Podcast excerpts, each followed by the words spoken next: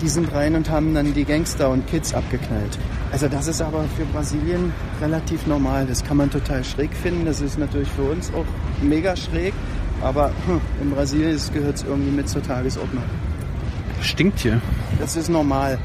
Ähm, äh, Karten gekauft und äh, Karten oder Karten bekommen und sie auf dem Schwarzmarkt verkauft und das in die eigene Tasche gesteckt. Ist das verboten? Das ist natürlich verboten. Und sowas machen Sie nicht? Äh, ich käme nie auf die Idee, aber ich mache manche Dinge, die verboten sind, aber es geht sie nichts an. Und letzte, Micha will wissen, was ist die korrupteste Sportart der Welt? Weißt du das? Keine Frage. Keine Frage.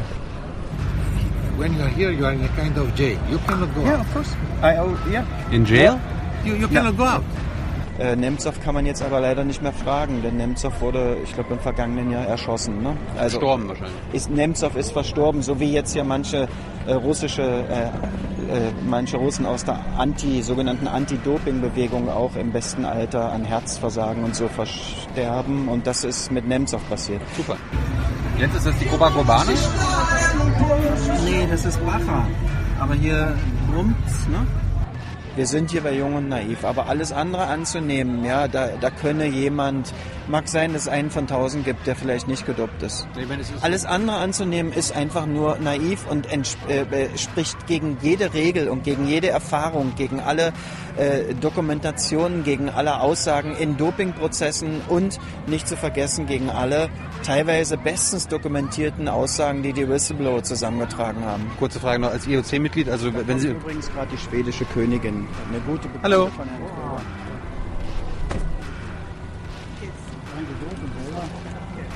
Ho hoffentlich machen wir gleich nochmal weiter.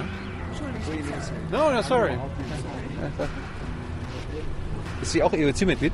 Das ist die schwedische Königin und das ist der schwedische König, mein Lieber. In Japan äh, ist, äh, funktioniert alles, aber es kann nichts arrangiert werden. Und hier hat einer gesagt, hier funktioniert nichts, aber es wird alles arrangiert. Liebe Hörer, hier sind Thilo. Und Tyler, Jung und Naiv gibt es ja nur durch eure Unterstützung. hier gibt's keine Werbung, höchstens für uns selbst. Aber wie ihr uns unterstützen könnt, Oder sogar Produzenten werdet. erfahrt ihr in der Podcast-Beschreibung. Zum Beispiel per PayPal oder Überweisung. Und jetzt geht's weiter. So, eine neue Folge Jung und Naiv. Wir sind hier in Berlin. Sind wir in Berlin? Nee. Ich, wir, sind, völlig durcheinander. wir sind gereist? Jetlag. ja, Jetlag. ja. Wo sind wir hier? Wir sind ähm, am Raumschiff Olympia, was man da so sieht. Also das ist so Olympia in der Gegend, wie es eigentlich nicht sein sollte, aus meiner Sicht. Denn wir haben hier quasi äh, an der Lagune so ein, oder was ist das, so ein, so ein Binnensee, so ein stinkender. Wir haben dort einen riesen, quasi eine riesen betonierte Fläche. Und da sind irgendwie acht, glaube ich, Olympiahallen drauf geknallt. Ähm, und ich prophezeie mal, in, im nächsten Jahr oder spätestens zwei, drei Jahren wird einiges von da verrottet sein. Und dann sieht man Bilder wie aus Athen von den Spielen 2004. Aber wir, sind, sind wir in Rio? Wir sind im Baja de Ti- Tijuca, sagen die, glaube ich. Und ähm, ja, wir sind im Großraum Rio de Janeiro und das ist der Olympic Park. Ähm, und das ist sozusagen das Herz der Spiele. Obwohl das Herz der Spiele, äh, das schlägt in Wirklichkeit, glaube ich, an der Copa. Da gehen wir auch noch hin. Ja. Äh, jetzt, jetzt sind wir hier. Was ist denn der Olympiapark? Äh, Nee, erstmal musst du dir vorstellen, Mensch, Jens, du warst jetzt so lange nicht mehr dabei. Er ist der junge, naive. Ja. Ich bin der al- alte, abgezockte. Nee, abgezockt nicht. Nein. Aber du, du bist, bist unser junger Ich bin- Zuschauern schon bekannt, aber du musst dich trotzdem noch Ich äh, bin sogenannter Olympia-Experte. Ja. Und äh, das sind jetzt meine siebten Olympischen Spiele und äh, ich versuche aber immer auch so ein bisschen die Leute zu verfolgen, ähm, denen dieses Geschäft hier gehört, nämlich äh, Mitglieder des Internationalen Olympischen Komitees und, ähm, und auch die Bosse von jetzt 28 äh, Olympischen Sommersportverbänden. Ja, aber das sind doch jetzt ist doch kein Geschäft hier. Das ist Sport. Das ist äh, warum warum nennst du das Geschäft? Es ist alles. Es ist natürlich Sport und es gibt natürlich auch ganz tolle Bilder und tolle Events, aber es ist natürlich auch ein äh, Big Business, ein absolutes Milliardengeschäft. Erklärst du uns gleich, wir machen mal eine kleine Tour heute mit dir. Aber erklär uns erstmal, äh, warum ist Rio jetzt Olympiastadt geworden? Also wann, wann wurde das entschieden damals? Das wurde entschieden Anfang Oktober 2009. Normalerweise hat Rio eine der schlechtesten Bewerbungen abgegeben. Das sieht man ja eigentlich auch jetzt noch die Folgen dessen. Rio ist halt noch nicht olympiareif, aber jetzt haben sie die Spiele ausgetragen. Ähm, ich glaube, es gab damals sieben, äh, sieben Bewerber und wenn ich mich recht erinnere, in der sogenannten, im sogenannten Evaluierungsbericht, wie das IOC das immer nennt, also so eine Art Prüfbericht von angeblich unabhängigen Kommissionen, ähm, da vermeidet man eigentlich immer klare Einschätzungen, aber da hat man so ein dann so mal das ein bisschen grafisch aufbereitet, also was so eine Stadt zu bieten hat, infrastrukturell, äh, was eine Stadt an Erfahrung zu bieten hat mit Großereignissen, was eine Stadt zu bieten hat, also im, im Finanzkonzept und, und, und. So, und da kam Rio, wenn ich mich recht erinnere, auf Platz 5. Dahinter waren, glaube ich, noch Baku und Prag. Und äh, sogar Doha, Katar war vor Rio. Ja, aber am Ende wurden in der ersten Runde, mir recht erinnere, Baku, Prag und äh, Doha aussortiert. Rio kam weiter und Rio hat dann später gewonnen. Also ist diese Bewertung von, diesen, von dieser unabhängigen Kommission gar nicht so entscheidend? Ja, Sie sagen, ist, deswegen sage ich, glaube ich, angeblich unabhängig. Ähm, das Problem ist, dass man sicher Olympia und auch Fußball-Weltmeisterschaften nach so Kommissionsberichten auch vergeben kann, ja, wenn die Leute das wirklich ernst nehmen, wonach sie dort urteilen und wonach sie einschätzen, welche Stadt vielleicht geeignet ist, auch in Sachen Nachhaltigkeit und einfach immer, sagen wir mal, in einer kostengünstigen Ausrichtung. Aber ich bin gar nicht so grundsätzlich dagegen. Ich sage nie, ganz nie, ja. sondern ich versuche immer genau hinzugucken und zu sagen. Und Rio war es eben nicht. Ja? Es mag andere Städte geben, äh, da kann das meiner Sicht nach äh, durchaus einigermaßen im Rahmen funktionieren und auch durchaus nachhaltig sein. Rio war es nicht. Und das war ein typisches Beispiel, äh, dass äh, natürlich die eigenen Kommissionen und die eigenen immer propagierten, äh, vorbereiteten Entscheidungen, dass das alles völlig missachtet wird. In meiner Erinnerung ist, ich äh, erinnere mich eigentlich nur in, in mehr als 20 Jahren, wo ich das verfolge, diese Olympiabewerbung fast seit Anfang der 90er Jahre. Ich erinnere mich ad hoc eigentlich nur an eine Bewerbung, äh, wo der wo die Stadt dann gewonnen hat, die die beste Einschätzung hatte, das war Salt Lake City. Aber mit Salt Lake City wiederum ist der einer der größten Korruptionsskandale in der olympischen Geschichte verbunden. Oha. Aber warum, warum ist es denn Rio geworden? Also äh, wollte Rio, Rio, das IOC spielt dann immer so gern ähm, so ein bisschen war, Weltpolitik. Ja? Waren die Olympischen Spiele schon vorher mal in Südamerika? Die waren noch nie in Südamerika. Ja, das ist doch mal ein und Grund. Und das ist es. Und sie spielen dann so ein bisschen Weltpolitik und, und die Bewerber und Spin-Doktoren von Rio haben auf, auf die Tränendrüse äh, gedrückt. Das, was hängen blieb, eigentlich bei allen, bei diesem Bewerbungsfilmchen war dann, also da hast du dann nackte Ärsche tanzen sehen und Samba und Copa und so. Und dann die sehen wir ja auch. Also und dann irgendwann eine Weltkarte. Ja. Und äh, dann wurden auf den Kontinenten jeweils die Anzahl der Olympi der dort stattgefunden habenden Olympischen Spiele eingeblendet und bei Rio erschien dann eine große Null. Ja, und, da, und damit äh, äh drückt man so ein bisschen auf die Tränendrüse und natürlich auch, wie gesagt, das IOC äh, propagiert halt, wir wollen den Olympismus, ich zitiere sozusagen, in alle Kontinente äh, tragen. Südamerika war halt noch nicht dabei. Rio, äh, Brasilien ist, ist eigentlich ein Subkontinent, ist der größte Markt hier unten. Ich glaube mit mehr als 300 Millionen Menschen. Hat eigentlich außer Fußball auch jetzt nicht wirklich eine durchschlagende Sporttradition, was man ja auch jetzt diese Tage gesehen hat. Ähm, am etwas merkwürdigen, sagen wir mal so, fernes Verständnis der Brasilianer. Andere werden gnadenlos ausgepfiffen. Ähm, und dann sagt man, ja, das machen wir. Ja, wir kennen all die Probleme.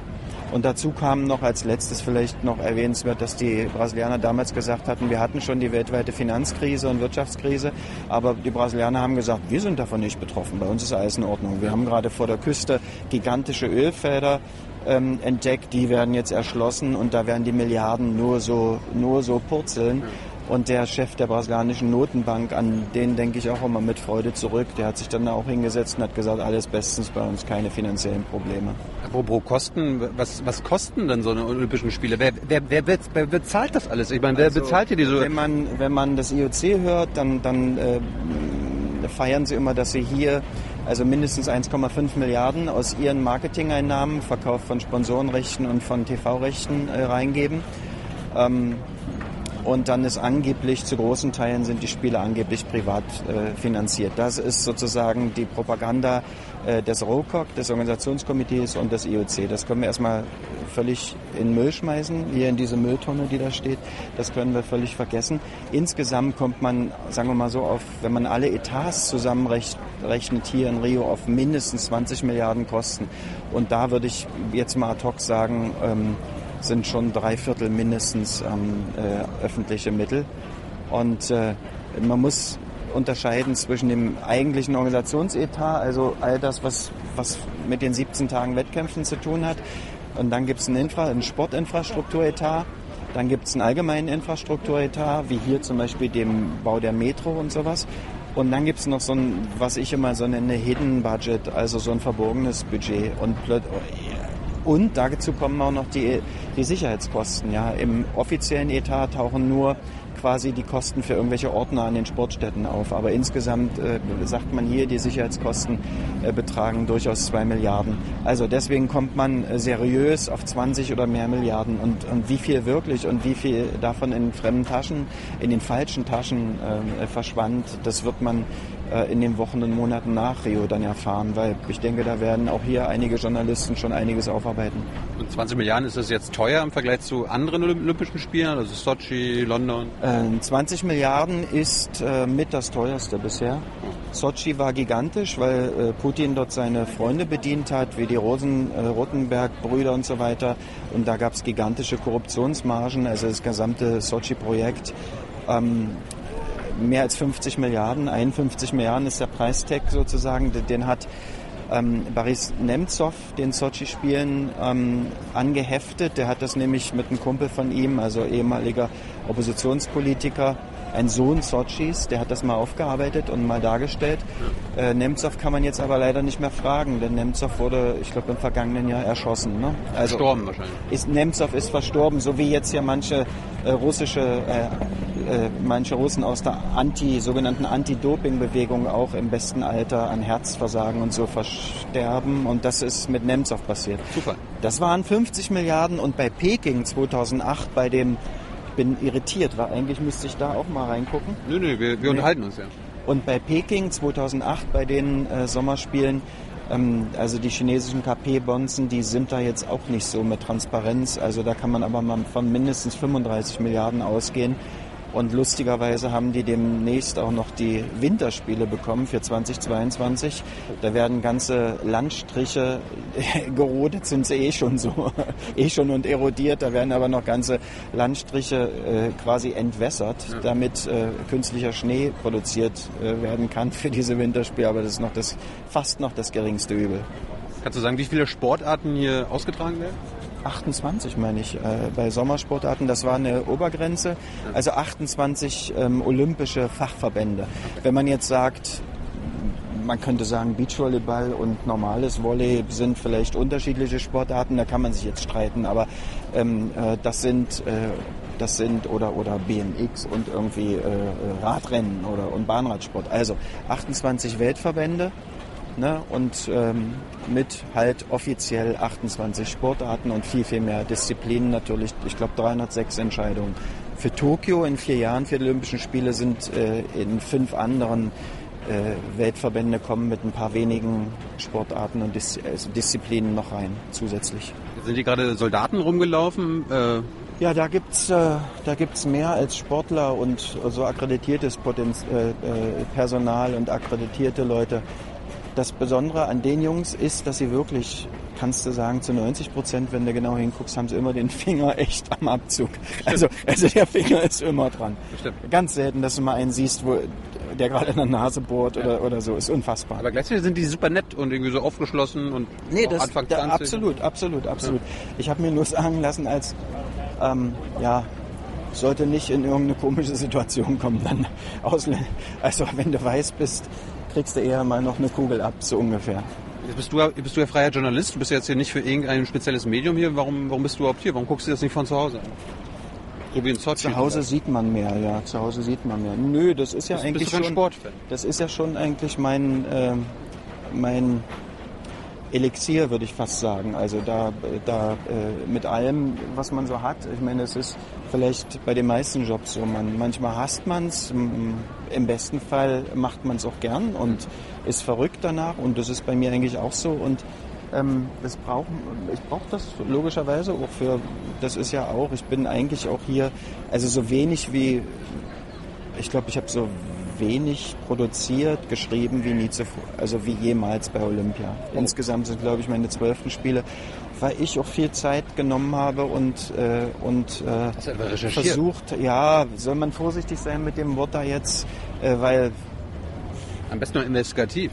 Nein, das äh, hab's versucht, zumindest äh, mich umzuhören, sagen wir es mal so. Also das ist sicher äh, noch nichts, was man in Wirklichkeit als Recherche so bezeichnen kann. Man hört sich halt um, versucht an möglichst vielen Stellen da zu sein und das sind in wenigsten Fällen irgendwelche Sportstadien, sondern das sind ähm, Hotels der sogenannten olympischen Familie oder ähm, dann irgendwelche Bewirtungshäuser, äh, die von den Nationen äh, äh, aufgebaut werden. In die interessantesten äh, Lokalitäten kommt man eh nicht rein. Also hier ist es zum Beispiel bei Olympia immer sogenannter Olympic Club. Also das ist sozusagen für die High Society der Bewegung, die nennen es ja Bewegung.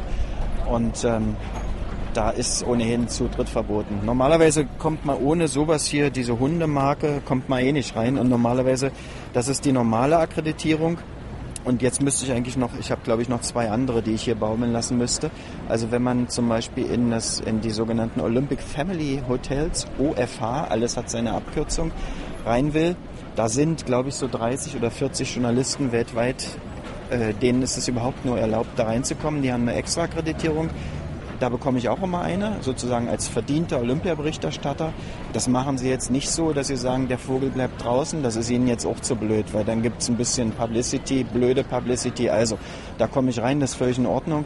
Ähm, und wenn man zum Beispiel auch ins Deutsche Haus zu Pressekonferenzen oder abends äh, auch mal einen Wein trinken, um, äh, um sich zu verabreden, auch da Gespräche zu führen oder so, dann kriegt man auch eine extra Akkreditierung. Da sind zum Beispiel im Deutschen Haus immer, das hat sich jetzt so eingebürgert, da, ich glaube abendlich immer so 60 Journalisten zugelassen.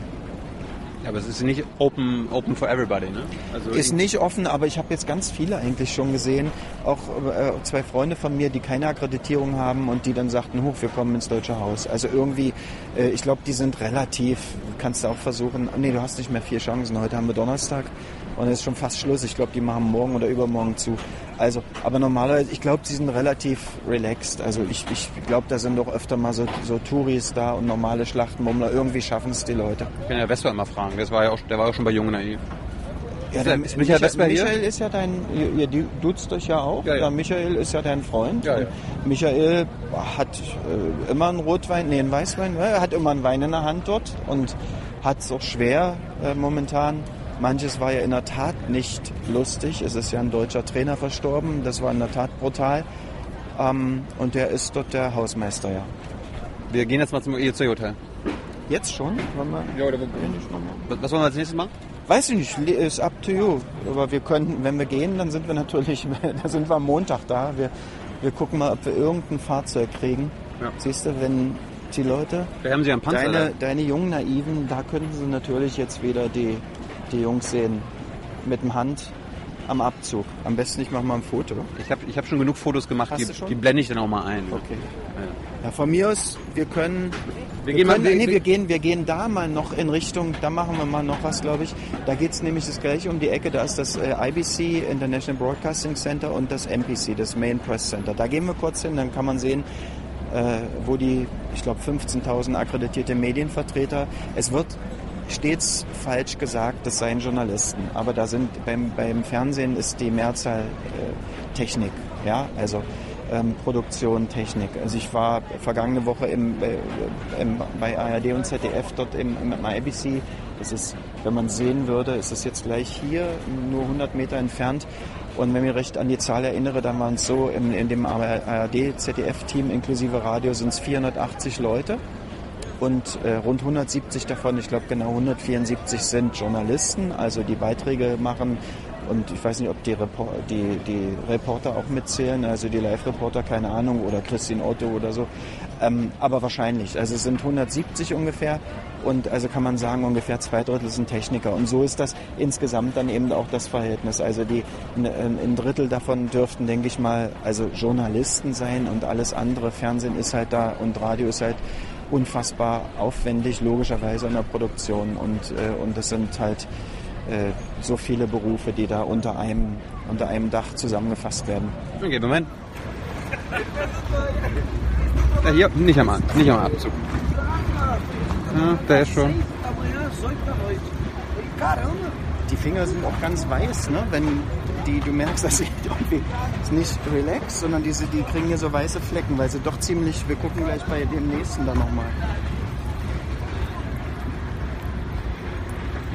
Aber auf wen sollen die denn schießen? Ah ja, die, gut, das ist ja, das ist ja nur Abschreckung. Äh, wenn du mit den Leuten sprichst, die, die wissen, wie es in den Favelas zuging. Hier ist ja die City of God, kennt die halbe Welt ja von den Filmen. Wenn du, wie sie die sauber gemacht haben quasi und, sorry, wenn ich das Wort so benutze, ne? aber da gab es halt äh, bis vor anderthalb Jahren oder so noch die totalen Gangs, da sind die Kids äh, mit Maschinenpistolen rumgerannt, haben sich gegenseitig abgeknallt. Und dann sind, ist diese, ich weiß gar nicht, wie die hier heißen, Guardia Civil oder wie auch immer, diese, äh, ich habe den Namen, die, die Bezeichnung vergessen für diese äh, Polizeitruppe, das kannst du dir von anderen nochmal besser erklären lassen. Die sind rein und haben dann die Gangster und Kids abgeknallt. Also das ist aber für Brasilien relativ normal. Das kann man total schräg finden. Das ist natürlich für uns auch mega schräg. Aber hm, in Brasilien gehört es irgendwie mit zur Tagesordnung. Stinkt hier. Das ist normal. Das stinkt überall. Das sind diese Kloaken.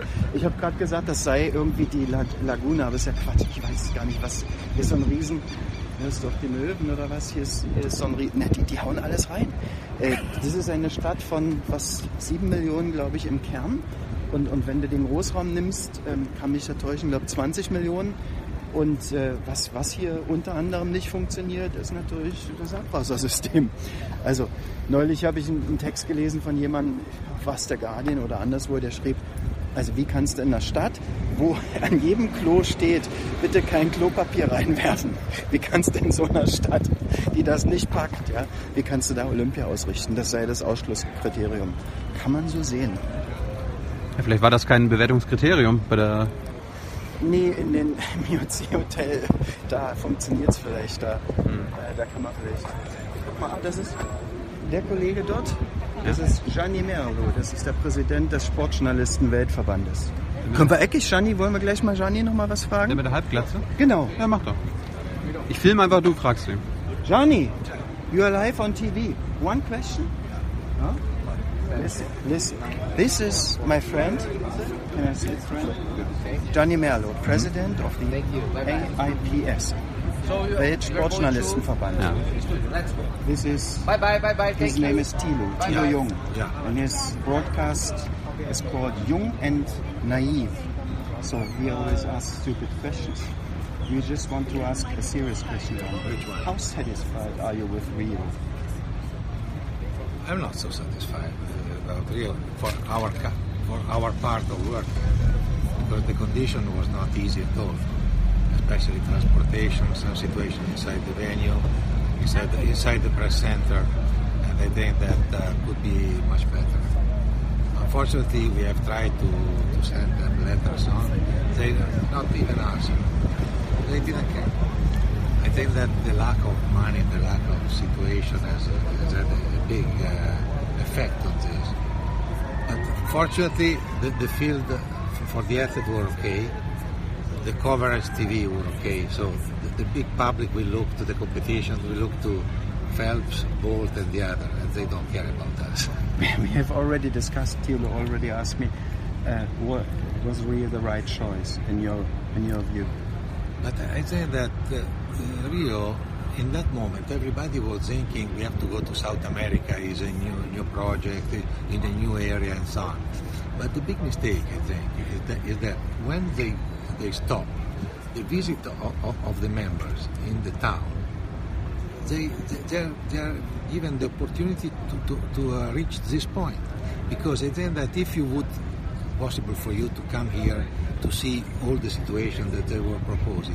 Maybe that somebody could have some doubts. Because now, now that we have seen the, the problem of the different place, of the different venue and so on, I think that if, if you know before, you can have some doubts. Yeah. That is possible, especially with the, because what is crazy here is that when you are here, you are in a kind of jail. You cannot go Yeah, out. of course. I, oh, yeah. In jail? You, you cannot go out. Why? Be- be- Because if, if you want to decide to go somewhere to, to work and not to follow uh, the, the, the transportation that they have to the venue, Right. because you have to meet somebody outside, it's Takes- not so easy. it It's takes not so you two easy hours or three to have a hours taxi. just- You, you must come in front of this, ask for a taxi, and you must hope that it's coming, because there is only a company that is allowed to come over here, and uh, is the only one that can come over here empty. Because in the night, I I live in this hotel. If you want to come back, they stop three kilometers from here. You cannot come back with a taxi. But and at the same time, I have to say, Gianni has he can be relaxed because one of the most, no, probably the most beautiful building during the Olympics has been used most beautiful venue during the Olympics location. What Casa Italia, my friend. Sure. Of course. Yes, yes. This, I, I must say that they did a, a very good job there. Yeah. It's something very special, but it's only Casa Italia. But we are working here. Thank you. okay. Good luck Ciao. with it. Ciao. Hi. So, wir sind vom, wir sind weitergegangen, wir sind jetzt vom MPC, MPC heißt? ähm, Main Press Center. Und äh, das, wenn man es sieht, ist es äh, in diesem etwas höheren Gebäude und geradezu das flache und vor allen Dingen dahinter, da sind so Lagerhallen, ähnliche riesige Gebilde. Das ist das IBC, das International Broadcasting Center. Da werden die schönen Bilder von Olympia äh, produziert, die dann die ganze Welt äh, berieseln. Von wem? Vom IOC selbst? Im Basically wollte ich gerade sagen. Also klar, das, die, das Hauptsignal wird vom IOC produziert. Da, da gibt es seit Jahren eine eigene Firma. Das wird jetzt sogar noch ausgebaut, weil am, an diesem Sonntag der sogenannte Olympic Channel des IOC eröffnet wird. Das wäre mal ein Thema für sich. Ähm, und die Firma heißt OBS, ähm, Olympic Broadcasting System, glaube ich. Und äh, das, äh, die produzieren das Hauptsignal, die nehmen sich in der Regel im Winter wie Sommer für die jeweiligen äh, Sportarten. Da gibt es sogar in allen möglichen Ländern so, Ex so, so Broadcaster, die die größte Erfahrung haben. Also zum Beispiel im Wintersport, im nordischen Wintersport, da werden es in der Regel machen das äh, äh, Skandinavier. Im, im, im Bob und Rodeln machen es, glaube ich, sogar die Deutschen als Ho- Host-Broadcaster. Die kooperieren dann mit denen. Und Leichtathletik, da waren lange Zeit Finnen und sowas. Also OBS produziert, die Right-Holders, die Rechteinhaber, die ja insgesamt Milliarden äh, zahlen, die werden damit äh, versorgt. Und große Anstalten wie ARD und ZDF, die leisten sich natürlich noch einen Haufen eigene Kameras. In den großen Arenen, wie zum Beispiel Olympiastadion, bei der Leichtathletik haben sie, glaube ich, vier oder ich glaube vier eigene Kameras. Da machen sie es ja immer, wenn, wenn du dann irgendwie, du hast äh, Weitsprung, äh, Diskuswerfen oder so und irgendeiner hält dann immer auf den Trainer drauf. Und, und alles, was die sogenannten bunten Beiträge, wie die es nennen, also Einspieler, Vorberichte, Nachberichte, Deutsches Haus, das machen sie halt mit eigenen EBs. Und in manchen äh, Sportstätten nehmen sie halt eigentlich nur diese unilaterale, heißt die, glaube ich, also das Signal von OBS und ergänzen das vielleicht noch. Ist das eine gute Idee? Oder war das schon immer so, dass das IOC die, die eigenen Bilder produziert? Ähm, ich habe es jetzt gar nicht mehr genau im, im Kopf, wann es war. Ich glaube, ab Anfang der, der, der 90er Jahre, möglicherweise schon Ende der 80er. So Sachen muss ich dann auch manchmal nachgucken. Da gab es einen alten äh, Freund von, von Samaranch, der verstorbene IOC-Präsident, ähm, Manolo Romero. Der ist aber jetzt auch abgetreten. Seit ein paar Jahren macht es ein Grieche.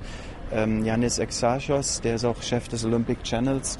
Es macht einerseits Sinn, weil äh, du kannst halt nicht, es können unmöglich, ich weiß nicht, wie viele Rechteinhaber, TV-Stationen, die, die einigermaßen Geld bezahlen, das sind. Ähm, die Liste kann, kann, kann sich jeder angucken im Internet. Das sind vielleicht 100 oder 150, also die wirklich in Größenordnung zahlen. Und wenn die jetzt alle eigen produzieren würden, wäre es ein absolutes Chaos. Und so hast du halt alles genormt und, und du kannst im besten Fall auch auf der Erfahrung aufbauen und kriegst einen, einen Top-Feed eigentlich angeboten. Ja. Der nächste Punkt kommt dann, die Frage, also inwieweit dann auch bestimmt wird, ähm, äh, was eventuell ausgeblendet wird, was passiert. Das muss man sagen, war eigentlich bisher beim, äh, beim IOC, sagen wir mal so vorsichtig formuliert, weniger schlimm als bei der FIFA und bei der UEFA. Bei der UEFA hatten wir neulich bei der Europameisterschaft wieder das Problem, dass die Ausschreitungen der, der Russen-Hooligans und, und anderer, dass da was nicht gezeigt wurden, dass dann immer noch manche Flitzer nicht gezeigt werden, hin, und wieder auch so eine Art äh, Demonstration im Stadion, dass das immer ausgeblendet wird. Ne? Das ist so typisch für UEFA. UEFA, Europäischer Fußballverband, ist da extrem äh, schlimm. Ja, äh, FIFA äh, ähnlich. Ne? Und äh, beim IOC ist schwierig, wenn ich jetzt sage, das IOC ist da äh, kooperativer, dann, dann sagen gleich welche, oh Gott, der nimmt das IOC in Schutz. Ne? Das wackelt jetzt hier gerade, weil jemand äh, verrückt ist auf die Geländer. Mir sind jetzt auf Anhieb jetzt nicht so eine extremen Sachen bekannt. Dann, wenn man aber weiter in die Tiefe geht, dann muss man wieder sagen, es ist ohnehin keine Demo in den, also Demonstrationen jeglicher Art in Stadien vom IOC erwünscht, wird von Organisatoren und IOC verboten. Also wenn man vorher rein äh, sauber macht, ja, dann hat man nachher eigentlich auch keine Gefahr, irgendwas zeigen zu müssen, was einem nicht gefällt. Ich meine, ich war ja gestern auch im Stadion, da wirst du ja auch immer wie am Flughafen kontrolliert. Alles auspacken, äh, gucken, was du drin hast. Und ich kann mir vor, ich hatte jetzt nichts dabei, was irgendwie an eine Demo oder so weiter erinnern könnte, Ja, aber kann ja aber, sein. aber ich glaube, du kannst eigentlich, äh, ehrlich gesagt, äh, äh, wird zwar viel geredet über Olympic Se- Security und das geht einem auch ti- tierisch auf den Geist. Wenn man jedes Mal hier sieht man dann irgendwie diese, direkt hinter uns sind ja diese Zelte, muss der Journalist durch. Aber ehrlich gesagt ist es am Ende noch viel weniger, wird äh, weniger gründlich kontrolliert als auf Flughäfen. Ja, ähm, und ich muss, ich muss nach meiner Erfahrung eher das Gegenteil sagen. Also wer hier was reinschleppen wollte, ich würde sagen, der kann es problemlos. Echt? Ja, bin ich schon bin ich ziemlich überzeugt. Ich habe das mehrfach gehabt, dann sagen die, äh, dann sagen die, ähm, ja, ich habe dann doch Metall an den an irgendwo gehabt, das hat nicht gepiept und dann fragen sie und sagen, hast du einen Laptop drin? Ich hab, sage immer nein, weil manche Tage fragen sie nach Laptop, manche Tage fragen sie nicht, sage ich halt immer nein und es interessiert doch keinen, also was immer ich da drin habe. Äh, wollen wir mal ein paar Fragen machen von den Gern, Zuschauern? gern, wir wir haben ja schon mal aufgerufen. Mal ganz kurz. Wo habt, ulala, Friedrichsen, wo hast du deine Stadiontickets her? Und, oder ich auch. Ich habe mir sie einfach, ich bin vorm Stadion, bin zum Stadion gegangen, online war alles ausverkauft, offiziell. Und dann bin ich zum Stadion gegangen, zur Ticketkasse. Da wurde mir dann gesagt, dass ich nur mit Visakarte bezahlen kann oder bar. IOC-Sponsor, ja. Und äh, ich hatte jetzt nicht so viel Bargeld mit und dann bin ich einfach zu dem nächstbesten äh, Schwarzhändler. Also da stehen immer, stehen immer genug davor und die haben dann ein bisschen mit mir geschachert und wollten dann den Originalpreis haben, haben gesagt Hälfte und dann haben wir uns angenähert und das war's. So war's bei mir. ist, ist hier weniger ein Problem. Also für alle Leute, die jetzt zugucken, muss ich sagen, ist zu spät. Ihr schafft es nicht mehr bis zur Schlussfeier. Ähm, aber ich würde mal auf Anhieb sagen, von den Olympischen Spielen, die ich erlebt habe, sind es die Spiele, wo es mega obereasy ist, reinzukommen und zwar billig reinzukommen. Weil äh, der Brasilianer, für manche sind die Tickets vielleicht doch noch zu teuer, obwohl die hier eben im Vergleich für europäische, äh, ähm, in, für unseren Maßstab sehr billig sind und es gibt einen Haufen extrem billig Tickets und dann haben sie eben, natürlich haben sie eine Fußballkultur und die gucken Fußball wie wild, ja, aber äh, die haben eine relativ gering ausgeprägte Kultur in anderen Sportarten. Ja, jetzt werden sofort die Nächsten sagen, aber, aber Beachvolleyball ist ja irgendwie so typisch. Ja, klar, aber wir haben ja 28 Sportarten, ne? Und da gibt's eben dann noch schon einige, wo der Brasilianer jetzt nicht regelmäßig hingeht, ne? so wie es bei uns ja einige, Olympiasportarten gibt, wo die Deutschen ständig Medaillen holen, aber äh, wo eigentlich auch niemand hingeht. Im Fernsehen guckt man äh, sich das an. an. Und dann Zum sicher Beispiel? Also wo, wo gewinnen wir Medaillen? Aber Rodeln, Rodeln im Winter. Aber pass auf, und dann gibt's glaube ich, noch einen dritten Aspekt. Der dritte Aspekt ist einfach, die Brasilianer haben eigentlich, die haben andere Sorgen zurzeit.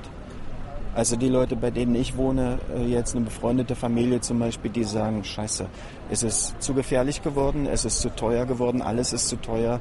Wir haben Kinder, Bildung ist auch nicht so, wie sie es eigentlich brauchen und die wollen nach Kanada gehen. Also das ist so, okay, das ist jetzt, das sind jetzt, sie ist Ärztin und so, das ist schon ein bisschen, äh, wie sagt man bei uns, Mittelklasse oder so, keine Ahnung. Ähm, aber das scheint mir so typisch zu sein. Das sagen mir eigentlich relativ viele. Also der Brasilianer gerade so, die normalen Brasos hier, die äh, in, in, in äh, die Carioca, die haben glaube ich andere Probleme als zu Olympia zu gehen. Muss- Musstest du dir Tickets kaufen oder kannst du als, als akkreditierter Nee, Journalist als einfach überall, Journalist- überall reinlaufen? wo du Als? Journalist eigentlich so, so die, die, wenn man so will, das größte Privileg ist, dass man äh, die Tickets immer umsonst kriegt. Also als äh, Pressemann, Freelance bezahle ich gar nichts. Ja, Rechte, äh, Rechte werden bezahlen nur, Rechte Kosten bezahlen nur die Fernsehanstalten für die TV-Bilder. Äh, Das heißt, die müssen immer, äh, die geben also ein bestimmtes Kontingent der Tickets für Journalisten raus. Das sind bei der Leichtathletik und bei so einer Eröffnungsfeier in den großen Arenen ein paar tausend. Ich hab's nicht, kann sein 5000, vielleicht auch noch mehr, vielleicht 6, 7, 8000, die geblockt werden und da Journalisten einen Arbeitsplatz brauchen, nehmen die eigentlich so anderthalb Plätze weg, wo, was sie normal verkaufen könnten. Und, äh, und in, den, in vielen Arenen, bei den meisten Sportarten, juckt's ja hier gar niemanden. Normalerweise kann man immer rein. Und dann gibt's sogenannte, die nennen sie High-Demand-Tickets, äh, High-Demand-Events, also wo wirklich viele hinwollen, Eröffnungsfeier, Schlussfeier, Basketballfinale, so die Klassiker, ja. Und da äh, gibt's dann so nationale Kontingente. Ich habe das zwei, dreimal beim Schwimmen in Anspruch genommen. Das habe ich immer bei Olympia gemacht und bin dann ein paar Mal zum Schwimmen gegangen und habe dann auch eine Karte bekommen. Hannes äh, fragt, du hast ja, hast ja gerade schon erwähnt, aber vielleicht fällt dir noch was ein. Hannes fragt, was sind die Gründe leerer Stadien? Sind das die Mechanismen des IOC? Armut, Desinteresse, Protest? Äh, von, von, von, von den äh, vieren jetzt äh, Mechanismen des IOC, Armut, Desinteresse, Protest, würde ich sagen, Protest äh, das geringste, äh, Desinteresse und Armut ähm, äh, die Hauptthemen oder Hauptgründe. Und jetzt mal aus Mechanismen des IOC ist jetzt mal auch zu vernachlässigen. Ja, ja, relatives Desinteresse, Armut und einfach wirklich andere Sorgen haben, haben, was in Brasilien gerade abgeht. Äh, Das Land ja, explodiert, ist aber es ist schon, es ist in einer gigantischen Krise, es ist im Umbruch da, du weißt nicht, was ist, wir wir haben einen Präsidenten, der einfach nur eine Witzfigur ist, der jetzt irgendwie rankam und die Dilma, die sitzt da noch in Brasilia und gärtnert und ist äh, äh, Impeachment-Verfahren und aber irgendwie ist sie noch im Präsidentenpalast und mehr als die Hälfte oder drei Viertel oder was aller Parlamentsabgeordneter in den, in den Kammern dort sind äh, entweder der Korruption überführt oder, oder unter Verdacht. Das ist ja alles gigantisch. Äh, Odebrecht, äh, der gigantische Bauunternehmer, der hier äh, auch einen Haufen Projekte noch hatte und bei der Fußballweltmeisterschaft auch, ich glaube, der sitzt im Knast.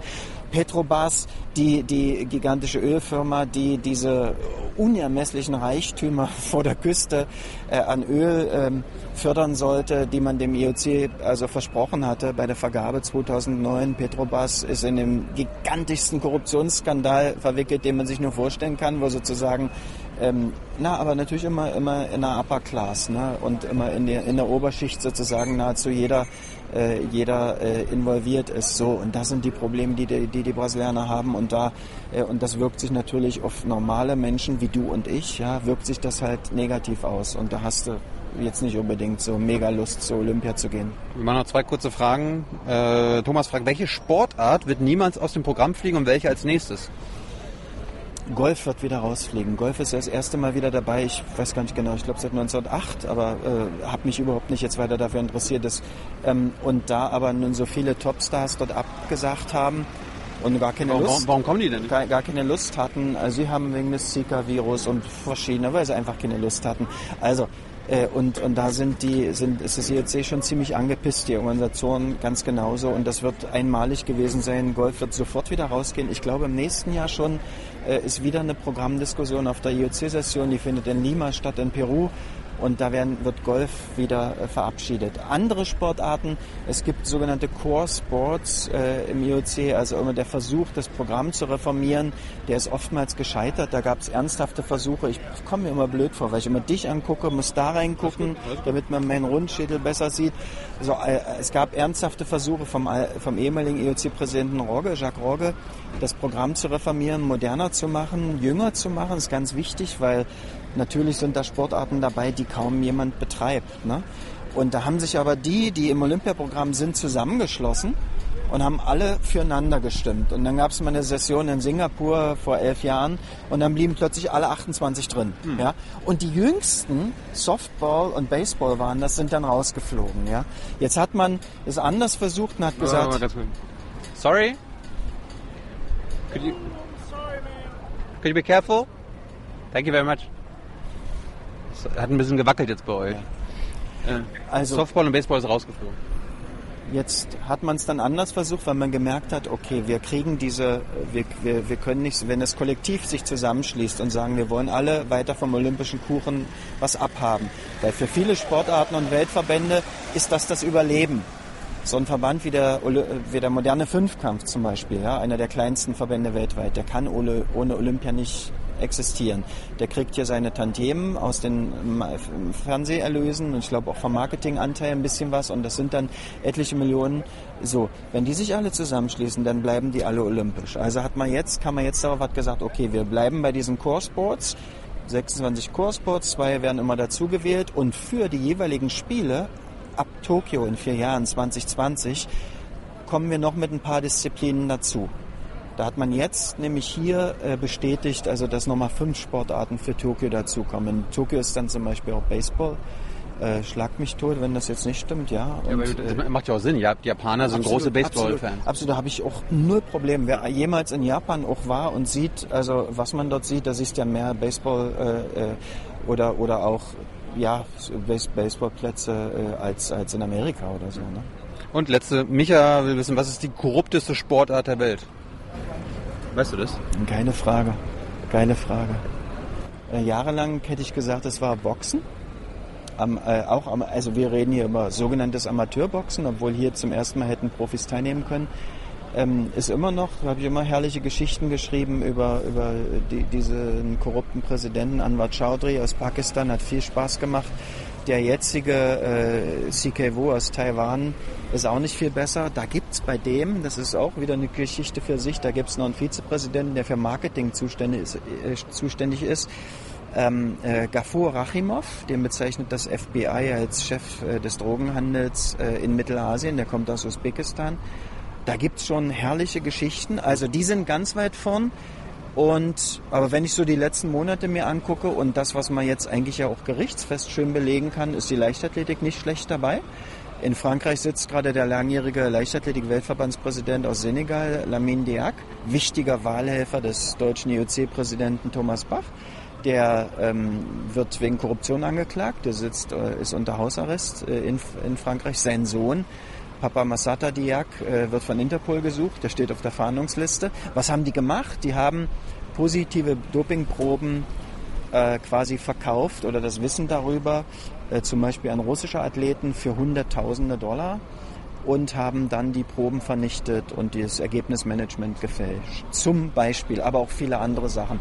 Und das ist nun wunderbar, das wird auch vor Gericht verhandelt. Wir haben diese ganzen Berichte, auf deren Grundlage jetzt die Russendiskussion auch lief. Und das ist schon eine ziemlich große Korruption. Die sind im Moment relativ weit vorn. Ich frage mich gerade, wie, wie kann man denn beim Boxen korrumpieren? Also Boxen zum Beispiel, ist, das ist ein Beispiel äh, erstens kannst du sowieso korrumpieren. Also da gibt's im, im Boxen, äh, auch in diesem äh, AIBA heißt der Weltverband, da gibt's seit ein paar Jahren eine World Series of Boxing. Und verantwortlich dafür ist eben dieser Drogenhändler Gafur Rachimov zum Beispiel. Ja? So, und im, im Boxen, da wurde auch mehrfach das Wertungssystem geändert. Also wir haben nachweislich zum Beispiel verschobene Kämpfe. Wir haben ja auch hier wieder über verschobene Kämpfe geredet. Da war, glaube ich, ein Ire, ein irischer, äh, weiß nicht, ob das ein Finale war oder vorher, der gesagt hat, äh, ihr seid äh, ihr seid korrupt. Das das Ergebnis, dass äh, ihr seid korrupte Säcke. Ja, ich habe wenig mitbekommen davon, aber das waren die Headlines. Und im Boxen war es auch so. Es gab zum Beispiel mal einen Extremkampf. 88 waren die Olympischen Spiele 1988 für die Jüngeren unter uns. Also nicht 1888, wenn Papa Papa vom Krieg erzählt. 88 waren die Spiele in Seoul in Südkorea. Und da gab's, ähm, da mussten auch Südkoreaner gewinnen. Da waren die Ergebnisse vorher festgeschrieben. Also der damalige Generalsekretär des Boxweltverbandes, ein Ostdeutscher, der gleichzeitig für die Stasi gearbeitet hat, der hat das in seiner Sta in sein, gegenüber seinem Führungsoffizier alles erzählt. Zum Beispiel waren vorgesehen für die DDR zwei Goldmedaillen. Und die gab es dann am Ende auch, eine für Henry Maske. Und die Koreaner waren, glaube ich, auch mit zweien dabei. Kann man noch mal besser nachlesen. Und da musste eben einer gewinnen, ein Herr Park, wie die meisten Koreaner heißen. Und so, der wurde gegen einen Ostdeutschen, hat er gewonnen, obwohl er schlechter war. Und dann war er im Finale und hat dann gegen Roy Jones gewonnen. Und Roy Jones ist dann als Profi eine Weltsensation geworden, ja. Und dann gab es die Berichterstattung Mitte der 90er Jahre über diese Stasi-Akten auch. Und auf deren Grundlage hat das IOC zwar nicht das Ergebnis offiziell geändert, dass Roy Jones jetzt Olympiasieger ist, aber man hat Roy Jones symbolisch eine Plakette überreicht. Also das war schon ein gewisses Eingeständnis, weil eben äh, ziemlich lückenlos dokumentiert war, äh, wie die Kampfrichter dort beeinflusst werden und wie die Ergebnisse gefälscht werden. Ja, das also das machen die Punktrichter dann, aber wenn, wenn, Die wenn Punktrichter damals. aber, ja. aber wenn jetzt Roy, Roy Jones den, den anderen K.O. geschlagen hätte, dann wäre es schief Dann wäre es problematisch gewesen, dann hätten sie vielleicht nachgewiesen, dass angeblich Roy Jones irgendwie, weiß nicht, so ein, so ein, so ein Stein im, im Boxhandschuh hat, dann hätten sie ihm das untergejubelt. Dann wäre es problematisch gewesen, dann ist es immer problemati- problematischer, ja. Wir ziehen mal weiter.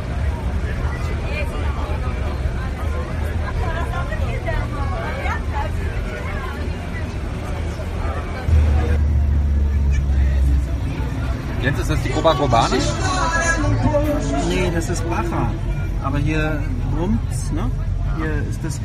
Ist es natürlich schon, das, ist, das Witzige ist, aber das kannst du selbst. Ich habe Fotos gesehen von Leuten, ein Freund von mir, ein, ein Engländer, ein Schwimm, Schwimmjournalist von der Times und auch Freelance, der ist an der Copa baden gegangen und der hat dann, ein Kumpel von ihm hat wiederum ein Foto gemacht und du siehst quasi 500 Meter, in 500 Meter Entfernung keinen anderen. Also du kannst selbst an der Copa zurzeit noch äh, was abfassen und, und so quasi menschenleeren Strand haben. Das gibt's auch.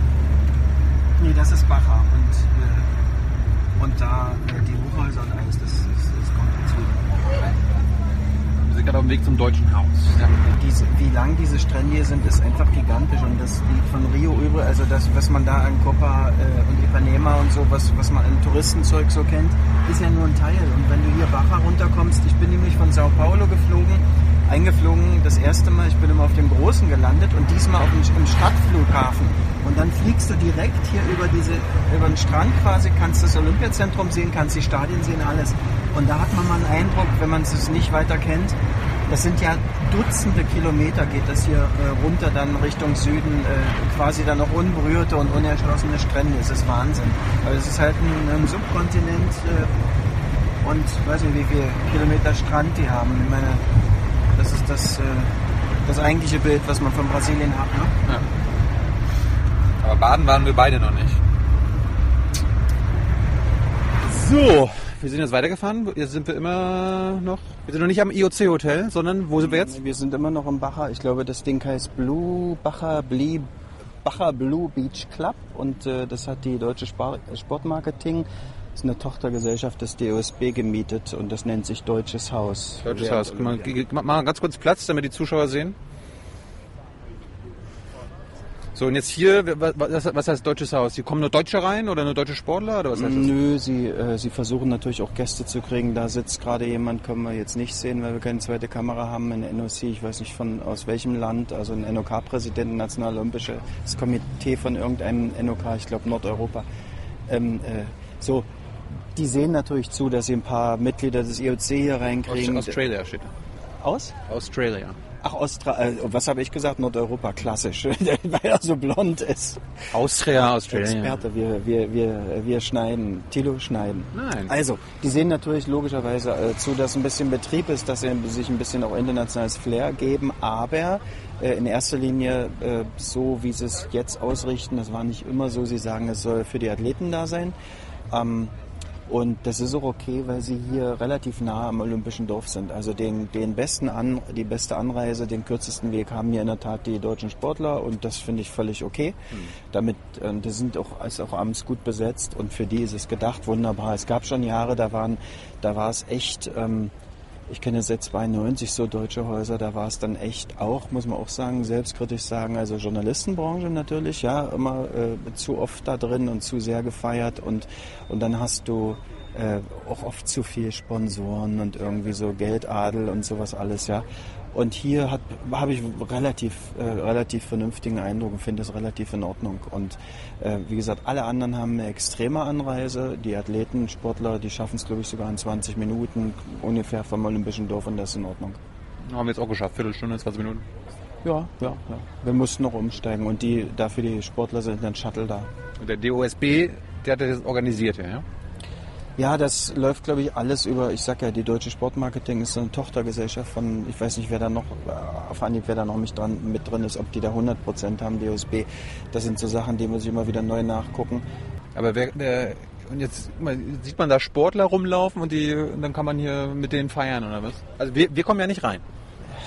Ja, als Journalist kommst du rein, du würdest wahrscheinlich auch reinkommen. Ähm, ich glaube, ich habe das vorhin schon mal gesagt. Es gibt so ein Kontingent für Journalisten. Ich, ich meine, es liegt bei 60 oder so. Kannst dich anmelden nach, bis nachmittags und äh, das wird aber hier kaum ausgenutzt, weil, weil, weil das wirklich einfach zu großflächig ist und, und äh, selbst Leute, die mal gerne herkommen äh, würden, wenn die im Olympiastadion oder so sind, das funktioniert alles nicht. Da geht's bis nach um 12 und, und ich glaube, die machen um 12 Schluss. Also das ist als Meeting Point eigentlich gedacht, ja, und, äh, und als das funktioniert es immer. Äh, wir fahren ja gleich weiter zum IOC Hotel, aber wir, haben, wir machen nebenbei noch mal ein paar Fragen. Äh, Adam will wissen, der Kommerz macht den Sport kaputt. So war Olympia nie gedacht. Wie könnte man zurück zum Sport kommen? Oh nee, nee, nee. Adam heißt er? Ja.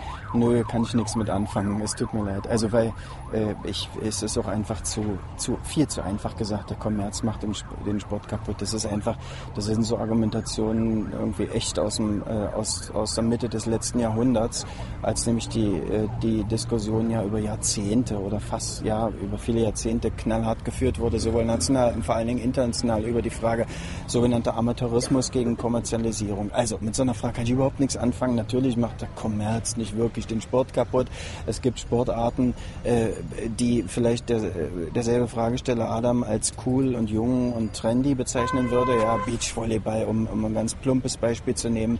Und das ist ein, ein wirklich eines der coolsten Sachen bei Olympia. Ja. Mhm. Also das ist mir ein bisschen zu einfach, kann ich nichts mit anfangen. Warum, warum werden zum Beispiel bei der FIFA-WM, da gibt es ja dann immer bei den Stadien überall Werbung der, der FIFA-Sponsoren. Warum gibt es bei den Wettkämpfen, also bei den Wettkämpfen an sich hier bei Olympia, keine Sponsoren zu sehen? Es gibt, glaube ich, nur dieses, äh, was das der richtige Begriff ist, dieses Branding. Das heißt also, wenn äh, die Zeitnahme zum Beispiel, ne, ähm, äh, da hast du dann, da hast du dann die Firmen oder dann taucht irgendwas mal mit Panasonic auf oder so äh, bei irgendwelchen an irgendwelchen Screens, äh, so dieses. Aber es wird gibt keine Bandenwerbung. Das ist so ein, das ist ein Relikt aus dieser alten Zeit. Also das ist so ein kleines Überbleibsel aus äh, aus dieser Zeit, als man dann auf dem Olympischen Kongress ganz konkret 1981 dann beschlossen hat, wir öffnen jetzt die Spiele für den Kommerz. Ja, wir vermarkten die Spiele, damit wir selber Geld einnehmen ähm, äh, was mittlerweile ein Haufen ist. Ich glaube, im aktuellen Zeitraum von vier Jahren immer eine Olympiade sind es, glaube ich, jetzt 5,6 Milliarden, in dem Fall Dollar. Ne? So, und dann hat man, äh, dann hat man ein so ein altes Relikt sich gegönnt, was jetzt auch immer argumentativ vorgebracht wird und gesagt hat, aber unsere Stadien sind im Prinzip werbungsfrei, also ohne Werbebanden. Das ist Olympia, ne? Da sind dann im Prinzip nur die Ringe, das, das, äh, äh die, dieses, also die Corporate Identity heißt es ja wohl, die Corporate Identity des, der Olympiaorganisation und, und dann eben, also siehst einzeln, Zeitnahme und so, das sind die einzigen Markennamen, die da auftauchen. Und da sagt man immer, wir haben einerseits sagt man, wir, wir wollen das gerade das ganz bewusst frei halten, äh, die Ringe sollen im Vordergrund sein, der Sport, ja, und, und das bei der, bei der Fußball-WM und überall anders allen anderen Sportarten anders. Plus, das, wie gesagt, das Relikt aus alten Zeiten und zusätzlich noch, sich immer noch was offen zu halten. Ja, wenn es mal ganz schlecht läuft und dann kannst du noch Bannenwerbung machen ähm, in allen olympischen Städten und dann hast du, wenn was anderes vielleicht nicht läuft, dann hast du einfach noch gigantische Zusatzeinnahmen. Das ist immer noch was in der Hinterhand. Das kann irgendwann passieren. Ja, es, ist, es gibt jetzt keinerlei Hinweise, dass es so passieren würde, aber es ist eine Option. Es, ist, es könnte passieren, ja. Also wenn irgendwas anderes scheiße läuft, ähm, dann, dann kannst, du, kannst du anfangen und äh, so eine Art Notvariante fahren und kannst sagen, jetzt mache ich Bannenwerbung bei Olympia, ja, und dann gibt es sicher gigantische Ein Einnahmen dann, die vielleicht andere Löcher äh, stopfen könnten. Da habe ich noch zwei Fragen zum Geld. Warum erstens, warum machen diese Sponsoren überhaupt mit? Also wenn, wenn sie nicht im Fernsehen zu sehen sind. Also macht Coca-Cola da nur mit, damit sie sagen können oder sich vermarkten können als Olympiasponsor? Sie haben ja, okay, äh, bei Coca-Cola ist es äh, ist äh, das sozusagen Olympiasponsor der ersten Stunde. Coca-Cola war auch FIFA-Sponsor der ersten Stunde, also der absolute erste äh, Sponsor von FIFA. Äh, der Mann, der, der ähm, Coca-Cola rangeholt hat, Patrick Nelly, der ist noch im Business, ähm, der macht jetzt äh, äh, Mindsports und sowas. Ich habe gerade mit ihm äh, gesprochen und auch wir haben uns lange ausgetauscht und, und schreibe auch nochmal über ihn und, und über ein paar andere Sachen dieser Tage. Ähm, und auch Olympiasponsor quasi mit der ersten Stunde in diesem ersten olympischen Marketingprogramm. Äh, das erste wurde aufgelegt für die Spiele äh, für den Zeitraum 85 bis 88. So, die haben, die können weltweit mit den Ringen äh, handeln, ja, also Werbung betreiben. Es sind im, im IOC Top-Programm heißt das, äh, The Olympic Partner heißt das jetzt, früher hieß es The Olympic Program. Da sind zurzeit elf Weltfirmen, Coca-Cola gehört dazu, McDonalds gehört dazu, so und äh, und Aber, die aber immer eine, immer ein Sponsor aus jeder Branche, ja? also im Prinzip, äh, im also Prinzip Pepsi- Branchen- Pepsi könnte jetzt nicht sagen, ich will auch Sponsor ja. Deswegen kannst du hier nur mit Visa bezahlen, das hast du vorhin schon mal irgendwann gesagt, und eben nicht mit Mastercard. Äh, und und äh, das sind so die Klassiker, ja. Und Getränke äh, ist halt alles, äh, alles was in, in, in Atlanta gebräut wird oder wo Atlanta die, die, die Ingredienzien und die Zusammensetzung liefert. So und äh, und die, die sind quasi verbunden mit den Ringen. Ich glaube, siehst du ja mittlerweile auf jeder Coke-Dose oder Flasche oder so. Ja, das ist, das sind so die lang, die langjährigen äh, Sponsoren und äh, für die muss ich das schon irgendwie rechnen. Die im Moment hat das IOC vor ein paar Jahren so, so, so äh, nochmal einen Aufschlag verlangt. Es geht schon jetzt für so vier Jahresverträge in, den, in Richtung schon fast 200 Millionen Dollar. Und man muss dann immer rechnen, dass die, die, die Firmen so in begleitender äh, Werbung, ja, in begleitende Maßnahmen nochmal dieselbe Summe setzen. Also wenn jetzt, wird in Deutschland auch sein, ich sehe kein deutsches Fernsehen hier, weiß nicht, auf welche Top-Sponsoren da rein äh, äh, Werbung schalten, aber du hast es vor allen Dingen eben, der, der Löwenanteil ist NBC, äh, amerikanischer Olympiasender NBC Universal, die die Olympia-Verträge im Fernsehbereich bis 2032 abgeschlossen haben. Die haben vor nicht allzu langer Zeit, ich glaube anderthalb Jahre ist jetzt her, haben die bis 2032 nochmal 10 Milliarden nachgelegt. So. Und die knallen jetzt natürlich, die nehmen jetzt im, im, in diesen 16, 17 Tagen, haben die voll gebucht, äh, was sie an Ads brauchen im TV und kommen auf über 1,5 Milliarden. Die machen auch regelmäßig Berichterstattung. Ich habe jetzt die Tage noch nicht mehr genau reingeguckt, äh, habe nur meine Überschrift wahrgenommen, dass die, dass die Ratings ein bisschen eingebrochen sind in, in einer interessanten Zielgruppe bei den Jüngeren. Das ist schon bei denen relativ extrem. Aber was die Sales angeht, also dass sie dann auf ihre, dass sie sogar einen Plus machen können, äh, mit trotz dieser gigantischen Rechte, die bezahlen glaube ich anderthalb Milliarden für Rio, das funktioniert immer noch.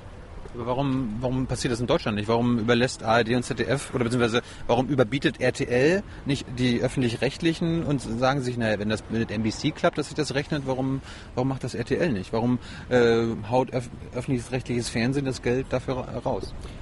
haut in Deutschland nicht hin, äh, glaube ich, haut, haut nicht hin. In, ähm, in, du kannst auch, ähm, mag sein, ich kann da nur, kann da, kann da nur ein paar Aspekt, Aspekte sagen. Ähm, es, in, in den USA ist es, ist der Markt bei den Privaten möglicherweise, das ist noch brutaler umkämpft, auf jeden Fall. Und, äh, und NBC schafft es da, äh, die Jahresratings sowas von hochzuheben, dass sie dann im Jahresrating ähm, in den Staaten ähm, um ein paar Prozentpunkte steigen und dann halt auch in diesen sozusagen olympiafreien Jahren davon noch was haben, also zumindest im nächsten Jahr und äh, was sie dort äh, an was sie dort verlangen können äh, für, für, die, für, die, für die Ads. Das ist ein unfassbar äh, gigantischer Wettbewerb, ja, und äh, eh, auf, auf, auf diesem Niveau und ich, ich denke auch, da ist der deutsche Markt einfach auch viel zu klein. Selbst wenn wir noch den, das bisschen äh, deutschsprachig im Ausland, ne, aber da reichen eben doch die 80 Millionen gar nicht. Ich bin mir im Moment, ich glaube, ich weiß gar nicht genau, was die ARD und ZDF reinknallen hier. Das ist ja wohl auch immer noch Geschäftsgeheimnis. Das ist das Absurde. Ja, bei NBC kennt man die Zahlen. Und da ist es auch, die sind doch verpflichtet, die offen zu legen, aber die öffentlich-rechtlichen machen ja immer ein Staatsgeheimnis äh, raus und meistens kommt es nur bei irgendwelchen Rechnungshofüberprüfungen raus. Wir hatten vor kurzem mal da mal so eine Diskussion, als es um, um die Gehälter ging äh, von sogenannten Sportexperten in der ARD und, und, und Moderatoren und so weiter. Gut, wir ziehen mal weiter zum IOC-Hotel. Oder hier zum Beispiel, guck mal, das ist zum Beispiel, mach an, Es läuft, läuft. Das ist zum Beispiel ein Weltverbandspräsident. Herr Weikert, jetzt müssen Sie gleich noch ein Interview geben. Kennen Sie den berühmten Thilo Jung? Jung und naiv. Nee, Noch ich nie gesehen, müssen Sie wissen. Und Sie sagen, bevor Sie schnell wegfahren, sagen Sie uns freundlicherweise. Die Frage an meine Frau ist das. Das ist äh, Weinreich. und dann Herr Jung, ne? Herr Jung, ja. Hallo, hallo. So. Also, wir haben hier den Präsidenten des Tischtennis-Weltverbandes. Oh. Äh, und Thomas Weikert kann uns vielleicht auch mal sagen, was ihm am Rio gefällt oder nicht. Ja, das kann er schnell sagen. Ich ziehe das mal auf Tischtennis oder auf die Sachen, die ich hier gesehen habe. Die ähm, Sportstätten an sich, so wie sie sich im Fernsehen präsentieren, die waren okay, nicht überragend. Beim Tischtennis waren sie sehr gut. Ähm, die Volunteers waren sehr freundlich. Alle, die, die hier mitgearbeitet haben vor Ort, also auch speziell bei uns, als ich beim Testevent im November hier war, auch genau das Gleiche. Und dann ist natürlich ein bisschen chaotisch. Ja? Also ich meine, man muss natürlich, wenn man, wenn man sagt, man hat nicht nur Olympische Spiele in Ländern wie USA oder Deutschland oder in Europa, dann muss man natürlich auch Abstriche machen und muss sich ein bisschen an, sagen wir mal, chaotischere Zustände gewöhnen. Und da ist natürlich hier viel passiert. Verkehr ist ein ganz großes Problem. Äh, die Organisation ähm, insgesamt ein bisschen anders, eben wie wir das gewohnt sind. Ja, so ist das in Kurzfassung, kann man sagen. Aber, aber äh, könntest du es mal kurz erklären, was an der Organisation anders ist als bei uns? Naja, es ist nicht, auf den, nicht so auf den Punkt, wie, wie wir das vielleicht gewohnt sind. Ja, ob das jetzt gut oder schlecht ist, mach ja mal dahin. Also Ich, ich habe mal, jemand hat gesagt, in Japan äh, ist, äh, funktioniert alles, aber es kann nichts arrangiert werden. Und hier hat einer gesagt, hier funktioniert nichts, aber es wird alles arrangiert. Das ist jetzt vielleicht ein bisschen übertrieben, aber es zeigt so ein bisschen die, die Grundrichtung. Also alles in allem ist es okay, aber mit vielen Problemen belassen. Wir es nachher auswerten hier beim Tischtennis. Ja, so ungefähr. Hat, haben die Tischtennisspieler ihr, ihr Ziel erreicht? Was war das Ziel? Ja, also wenn ich von den Deutschen, äh, international kann ich sagen ja, weil der erste Afrikaner war im Viertelfinale. Aus deutscher Sicht, ich, mein Herz schlägt ja doch immer noch für Deutschland, zwei Medaillen. Das Ziel war ein bis zwei, so auch nach den Vorgaben dieser Zielvereinbarungen. Einziger Wermutstropfen, nur Viertelfinale für Ovtcharov.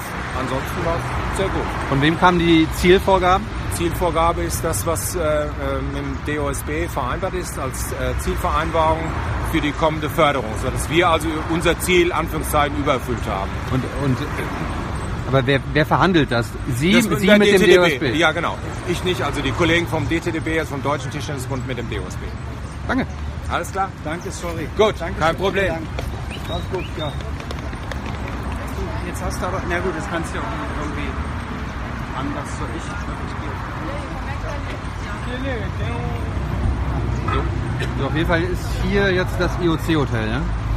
Das ist EOC-Hotel. Äh, normalerweise sind die schon, lass uns rübergehen, Ja. normalerweise sind die äh, in teureren Absteigen. Also hier hat mir ein Freund gesagt, der hier außerhalb von Olympia für 80 Dollar schon oft übernachtet hat. Also das ist eigentlich nicht EOC-like, aber es liegt für die hier einigermaßen günstig. Olympic Family Hotel. Wir kommen irgendwann äh, ja, an diese Sicherheitsschleuse und da ist dann nochmal dieser, dieser äh, zweite Pass, den braucht man dann nochmal, um reinzukommen. Das würde reichen. Ich könnte rein, du kannst nicht rein. Ja. Ne? Und neben dieser Akkreditierung, wir haben schon drüber gesprochen, brauchst du noch den Pass und dann hat man manchmal noch so einen Pass und noch einen. Und, aber es ist, äh, muss schon sagen, es ist trotzdem noch relativ relaxed. Das, das haut völlig hin. Und, äh, Aber warum gibt es eigentlich ein, IOC-Hotel? Also warum äh, wohnt hier Herr Bach und seine ganzen Freunde oder was? ja, pf, daran kann ich jetzt erstmal nichts aussetzen. Also ich meine, dass die Sportfreunde äh, dann auch ähm, äh, gesondert äh, logieren und vielleicht auch nochmal, äh, das hat ja auch einen Sicherheitsaspekt. Aber Also, wa- das ist jetzt nicht der Punkt, wo ich jetzt groß ansetzen würde, äh, dass das ein großes Problem sei. Man kann Ich natürlich auch sagen, ich fra- ich frag ja nein, ich sag, ich sag ja auch nicht, man kann natürlich auch sagen, die können im olympischen Dorf leben. Das hat übrigens äh, als erster IOC-Präsident Jacques Rogge gemacht, der war von 2001 bis 2013, hat das aber auch nicht durchgezogen, weil die Verpflichtung, die du dann da hast, ich muss die nicht verteidigen, aber die Verpflichtung, die du gerade als IOC-Präsident hast, ja, äh, dann äh, macht es dann doch ein bisschen kompliziert. Ähm, Rogge hat das ein paar Mal gemacht, Bach hat da symbolisch dann so sein Zimmerchen bezogen. Und ich weiß auch, Sochi zum Beispiel kann ich mich an so einen ARD-Film erinnern, da geht er dann abends da symbolisch rein. Und als die Kamera aus war, bin ich ziemlich überzeugt, er wieder rausgegangen. Ja, Also das sind äh, hier die Sachen, also die haben sie die alle unter Kontrolle, hier sind sie normal. Wir haben Thomas Weikert gesehen, der Präsident des Tischtennis-Weltverbandes. Das heißt sozusagen, die, die äh, High-Ranking Officials, IOC-Mitglieder sind zurzeit, sind jetzt über 100 wieder. Die haben gerade welche aufgenommen. Am, ähm, am Sonntag kommen nochmal vier dazu, aber die werden ausgewechselt, vier Athleten. Und dann hast du eben die Präsidenten der Weltverbände. Manche sind auch IOC-Mitglieder, ja, und, und äh, du kommst dann, also sagen wir mal so, in, in, in, in der höchsten Kategorie von denen da mit Ehrenmitgliedern kommst du schon locker auf 150 Leute und so. Die haben allerdings, ich weiß gar nicht, wie viel die mitbringen können. Ich habe bei vielen vier Personen immer gesehen. Also nicht nur die Partner, mit denen dürfen sie First Class fliegen. Ich habe viele gesehen, jetzt die Tage auch, ähm, die ich kenne, wo dann meistens so noch Schwiegersohn, Schwiegertochter oder Tochter und Schwiegersohn. Also es kann sein, es sah mir, weil ich so oft vier gesehen habe, denke ich, dass die sogar vier, also vier bezahlt kriegen. Vielleicht sogar noch mehr, keine Ahnung. So, wir sind weiter in Barra, richtig? Ja, immer noch. Und äh, jetzt stehen wir vor dem IOC Hotel. Genau. Ja. Olympic Family Hotel. Aber es gibt, glaube ich, ich, ich glaube, das äh, Novo Hotel daneben zählt auch dazu. Also das sind, das sind mehrere. Wofür steht IOC? International Olympic Committee, also steht übrigens auch äh, bei Kriminalisten für International Organized Crime. Ähm, ist sicher reiner Zufall. Also Internationales Olympisches Komitee, gegründet 1894 von, äh, von Coubertin, vom Franzosen, dem ja auch Begründer der Olympischen Spiele der Neuzeit. Milliardenkonzern mittlerweile geworden. Haupt, Konzern. Hauptsitz in Lausanne, ja, ein Konzern mit, äh, mit, mit, mit einigen Unterfirmen. Ein Konzern, der nach ähm, Vereinsrecht strukturiert ist, wie die FIFA. Das ist ja dieses, dieses grundsätzlich Absurde äh, bei diesen Konstruktionen. Ähm, äh, bei dem, die meisten dieser Weltorganisationen und Weltverbände im olympischen Sport sind ja in der Schweiz beheimatet, mehr als 60. Und ähm, das ist eine komplizierte äh, Konstruktion, die für die okay ist natürlich. Die äh, genießen alle Benefits davon. Ähm, äh, die aber zum Beispiel für Aufklärung von bestimmten Vorgängen, äh, die das alles sehr kompliziert macht. Also wären sie wie Firmen organisiert, also beim IOC kann man das schon eigentlich sagen, bei der FIFA auch. Also beide haben zurzeit rund 5,5 Milliarden Umsatz im Vierjahreszeitraum. Das IOC sogar noch leicht steigend. Bei der FIFA ist es gerade ein bi- ein bisschen stagnierend. Wären sie wie Firmen strukturiert, hätte man sie oft äh, schon viel einfacher unter das Strafrecht stellen können bei Korruptionsfällen, bei grenzüberschreitender Korruption.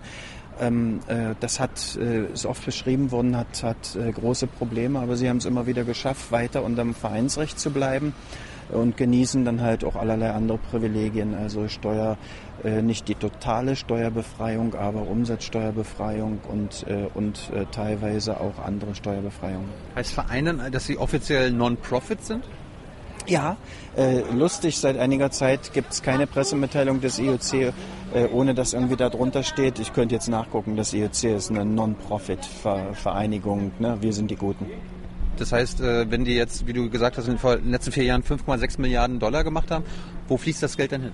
Also Sie sagen, die offizielle Lesart ist so, dass Sie sagen, also maximal 10% bleiben äh, beim IOC, bei der also Administration und, und Rücklagen, ähm, äh, Rücklagen dies, äh, und äh, anderthalb Milliarden beispielsweise ist so die Summe, das wird am Ende sogar noch ein bisschen höher sein von diesen, äh, von diesen Einnahmen, die gehen hier nach Rio, also für dieses, für das, äh, für den OCOC-Etat, also für den reinen Organisationsetat. Wir hatten schon darüber gesprochen, was so die Unterschiede sind.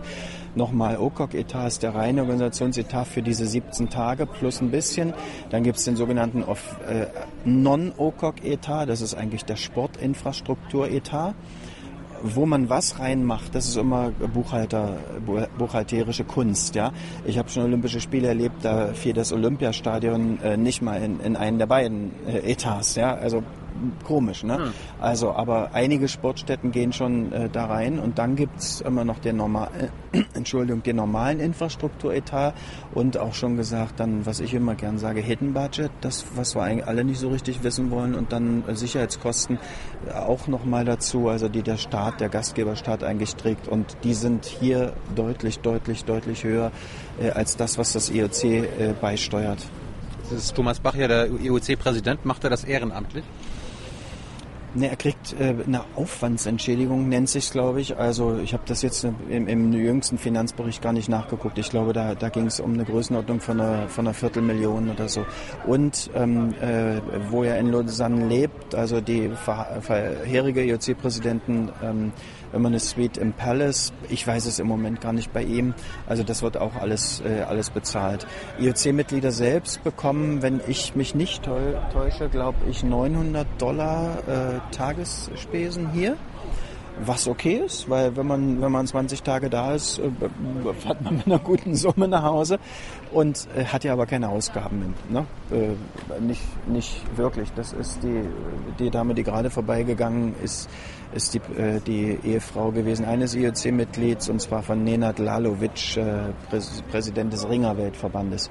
Also, man macht einen guten Schnitt. Ähm, man ist auch IOC-Mitglied, glaubt. Ich kenne ihn gar nicht, ist immer peinlich, ärgere mich immer selber über mich, wenn ich nicht alle kenne. Das ärgert mich. Wie viele gibt's? Wie viele IOC-Mitglieder gibt Jetzt sind es knapp über 100. Ich, äh, äh, Aus jedem Land einer. Müssten es knapp über 100 sein. Bei der letzten Session, also beim Anfang, Anfang der Session vom, vor zwei Wochen äh, sind sieben, glaube ich, dazu gekommen.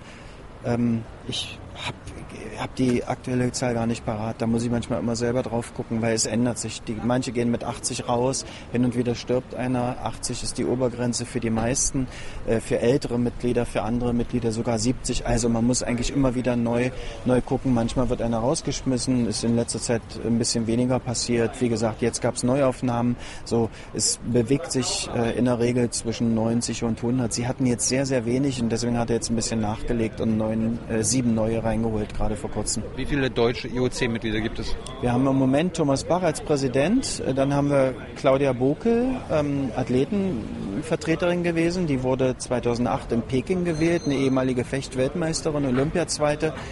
Äh, da sie sehr, sie war acht Jahre im IOC und die letzten vier Jahre war sie Chefin der IOC Athletenkommission, die sich hauptsächlich aus gewählten IOC, also Athleten, von den Athleten gewählten Sportlern zusammensetzt, plus einigen Sportlern, die der IOC-Präsident äh, nach seinem Gusto bestimmt. Ja? Und Claudia Bokel war Chefin der Athletenkommission jetzt vier Jahre und war deshalb auch vier Jahre im IOC-Exekutivkomitee, also in der Regierung des, äh, des, des IOC.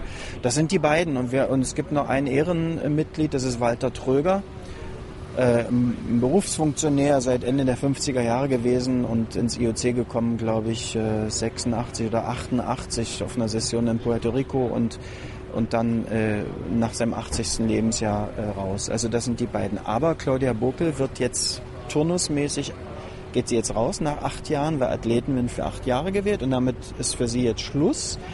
Und ähm, wir haben jetzt vor ein paar, also jetzt vor drei Stunden oder, oder so, vor zwei Stunden haben wir erfahren, dass es äh, wieder eine deutsche Fechterin gibt. Schön. Thomas Barres Fechter. Schön. Claudia Boke war Fechterin und jetzt hat sich äh, Britta Heidemann äh, durchgesetzt. Einer, Du freust dich. Ne, ich find's lustig, äh, was die, da muss man noch mal gucken, ob man, ob es ein paar äh, Hintergründe dazu gibt und äh, da werden die Kollegen schon dran sein, während ich mit dir hier die Zeit verbringe. Und äh, jetzt kommt also wieder eine Fechterin dazu und auch für acht Jahre. Das heißt, die Deutschen haben zwei. Eine gewählte Athletenvertreterin, ein sogenanntes persönliches Mitglied, das ist Bach. Ne? Und theoretisch könnte Bach jetzt sagen, also dein Freund Michael Vesper zum Beispiel, Thilos Freund Michael Vesper, ähm, der äh, Vorstandsvorsitzende des DOSB, er könnte Bach, äh, er könnte natürlich Leute reinbringen, wenn er wollte. Ja? Offiziell sagen die natürlich im IOC, es gibt eine, ich glaube, Benennungs- oder Ernennungskommission und Bach ist ja sowieso ein Weltmeister im Kommissionen gründen. Ne?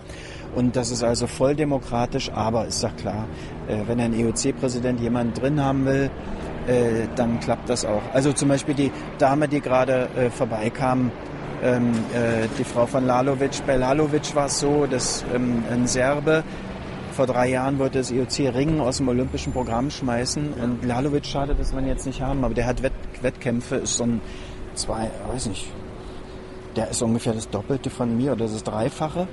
Also weiß nicht, wie viel Zentner das dann sind. Und, und Nenad Lalovic ist wirklich ein Charismatiker, kann viele Sprachen, ist so lustig, äh, lustig ist ein, so ein Lebemann auch. Und er hat dann in einer gigantischen Aktion das Olympische Ringen gerettet auch. Ne? Und es war, es war, hatte sich angedeutet, jetzt mal unabhängig davon, ob er vielleicht sehr nah an den Russen ist oder doch nicht so nah, wie, wie er behauptet nun. Das, es gibt so ein paar Sachen, die ich mit ihm auch noch persönlich diskutieren werde. Ähm, aber es war klar, wenn du so einen nicht reinnimmst, das ist genau das, was da rein, was ehrlich gesagt, ja, habe ich kein Problem mit, was da reingehört. Der, der Typ, der hat sich ein Jahr lang einen Arsch aufgerissen, hat, hat einfach wirklich Charakter und Führungsstärke gezeigt. Habe ich auch keine Probleme, äh, mal so eine Worte zu benutzen. Ne? Und, und der wurde dann, äh, kam dann, kam dann auch rein. Ja. Natürlich kann es immer noch sein, dass, äh, was weiß ich, bin da auch am Ende jung und naiv, ein ewig naiver, weil, obwohl ich da schon viel, viel erlebt habe, natürlich kann da auch wieder irgendein komischer Deal dahinter stecken, ja. Natürlich ist alles irgendwie Politik und nichts passiert, ohne dass es nicht irgendwie eine Hand die andere wäscht. Aber bei dem habe ich überhaupt kein Problem. Es gibt andere, da habe nicht nur ich die Namen noch nie gehört, auch auch äh, Leute, die, die noch länger dabei sind, äh, bei, also in der EOC-Berichterstattung, obwohl es da kaum jemand gibt und äh, die vielleicht auch noch mehr Events da so besuchen, ja. Äh, kurze Lernfrage noch. Äh, was macht diese Athletenkommission, von der du gesprochen hast? Wozu gibt es die? Also offiziell, so diese offizielle Lesart ist, also, äh, dass die sich halt für die Belange der Sportler einsetzen. Beim IOC. Äh, ja, und, und dann letztlich natürlich bei Olympia. Ne? Das so. Äh, schaut man sich jetzt mal genau an, kann man mal die, den Lackmustest machen. Wir hatten ja, die ganze Welt hat jetzt über, ich gucke, Entschuldigung, ich gucke immer mal hinter, ob wir noch jemanden vorstellen können, ne? aber im Moment sehe ich nichts. Die ganze Welt hat ja jetzt über das, sind wir noch drauf? Ja, ja. Die ganze Welt hat ja über das Russendoping, über das russische Staatsdoping diskutiert. Ne? So, und da war es, Lackmustest, okay. Da hat sich die Athletenkommission, in dem Fall die Sprecherin der Athletenkommission Claudia Bokel, ja, äh, sehr kritisch geäußert und hat härteste Maßnahmen gefordert, um es mal, äh, um's mal ein bisschen zurückhaltend zu formulieren. Zusammen auch mit der äh, Athletensprecherin der Welt-Anti-Doping-Agentur WADA. Die Athletensprecherin heißt Becky Scott, kommt aus Kanada.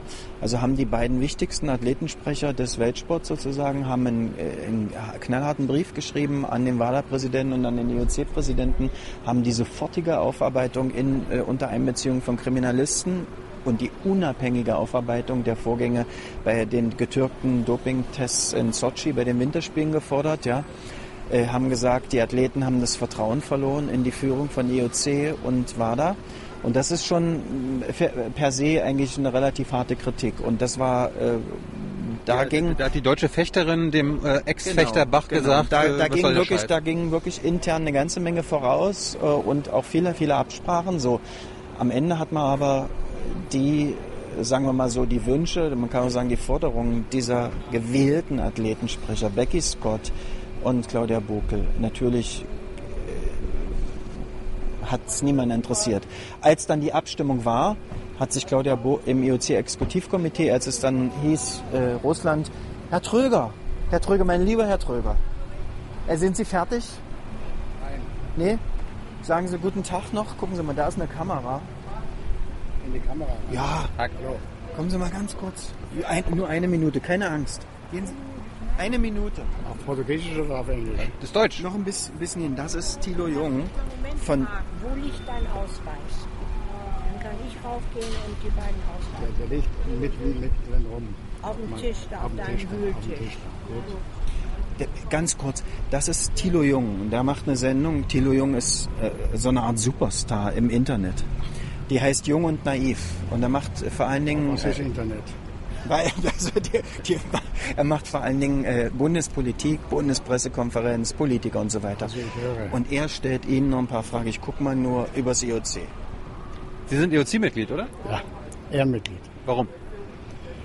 Weil ich äh, vor vielen Jahren, viele Jahre in der Olympischen Organisation mitgearbeitet habe, Sportdirektor des IOC ehrenamtlich war und dann zum, aus dem NOK heraus in, als Mitglied ins IOC gewählt worden bin. Und Ehrenmitglied bin ich deswegen, weil ich 20 Jahre Mitglied war und dann bei, mit 80 Jahren ausscheiden musste aus der offiziellen, aus der formalen Mitgliedschaft. Waren Sie, waren Sie früher Sportler? Ich habe sehr viel Sport betrieben, allerdings auf der nationalen Ebene. Äh, vor allem äh, mit Handball angefangen, allerdings nicht den Handball, den Sie kennen, sondern den Handball, den wir damals hatten und war Leichtathlet beim 1. FC Nürnberg. Und was, was, was kann man jetzt als Ehrenmitglied des IOC hier in Brasilien so machen? Äh, Die, die, die Gegend genießen, die Zeit genießen, äh, sich die Wettkämpfe anschauen und dann äh, Interviews geben mit Kritik. Gibt es auch, gibt's auch Stress hier? Also so für, für den IOC? Es gibt Stress, ja. Äh, wissen Sie, wir, wir werden immer äh, von Leuten wie Herrn Weinreich und anderen äh, belästigt, weil wir in Autos fahren. Das, das ist Stress. Keiner versteht alles was anderes als Portugiesisch. Und äh, es ist also wirklich äh, sehr schwierig, die äh, Transporte hier und die Verkehrsgeschichten sicherzustellen. Aber so Stress für den IOC an sich, gibt es gibt's aktuell Stress? Ja, natürlich, aktuell, das weiß man ja erstmal mit die Dopinggeschichte. Jetzt hat man einen, einen von unseren Kollegen erwischt, der äh, Dinge getan hat, die er eigentlich nicht tun sollte.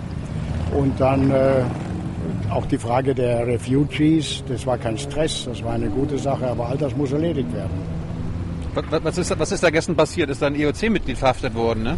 Ist ein IOC-Mitglied verhaftet worden. Ich kenne ihn gut, das ist der irische Präsident. Und äh, mehr kann ich nicht sagen, als dass ich gehört habe. Er habe ähm, äh, Karten gekauft und äh, Karten oder Karten bekommen und sie auf dem Schwarzmarkt verkauft und das in die eigene Tasche gesteckt. Ist das verboten? Das ist natürlich verboten. Und sowas machen Sie nicht? Äh, ich käme nie auf die Idee, aber ich mache manche Dinge, die verboten sind, aber es geht sie nichts an. Nichts im IOC verboten? Nicht im IOC verboten. Im IOC habe ich eigentlich äh, äh, viele Dinge gemacht, die gegen, die gegen den Strom waren. Oh, zum Beispiel? Oh ja. Ach, ich habe äh, mich der Stimme enthalten, äh, als es um äh, Fragen äh, ging, die, die, die, die für die die Mehrheit gestimmt hat, nein, dagegen gestimmt sogar. Ich weiß jetzt nicht gar nicht mehr genau, was es war, aber ich habe schon ziemlich gegen den Wind gearbeitet häufig. Aber ich habe gute Funktionen gehabt, in denen das erlaubt war und habe die Präsidenten auch davon überzeugt, äh, dass ich gar nicht Unrecht hatte. Und äh, eine kurze Frage noch als IOC-Mitglied. Also da wenn Sie übrigens gerade die schwedische Königin, eine gute Bekannte Hallo. von Herrn Kröger.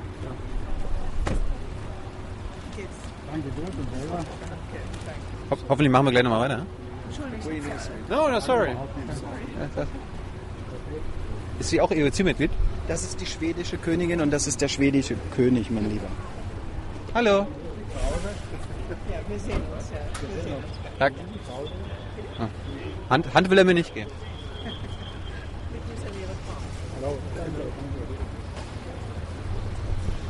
Tut mir leid, dass Sie jetzt unterbrochen worden sind. Ich weiß gar nicht, ob er jetzt noch richtig den Busch, deswegen, deswegen mache ich das hier mit. Sie müssen natürlich dem Thilo, der ja so jung ist, noch ganz kurz, dann lassen wir Sie auch in Ruhe sagen, äh, was es mit der schwedischen Königin auf sich hat.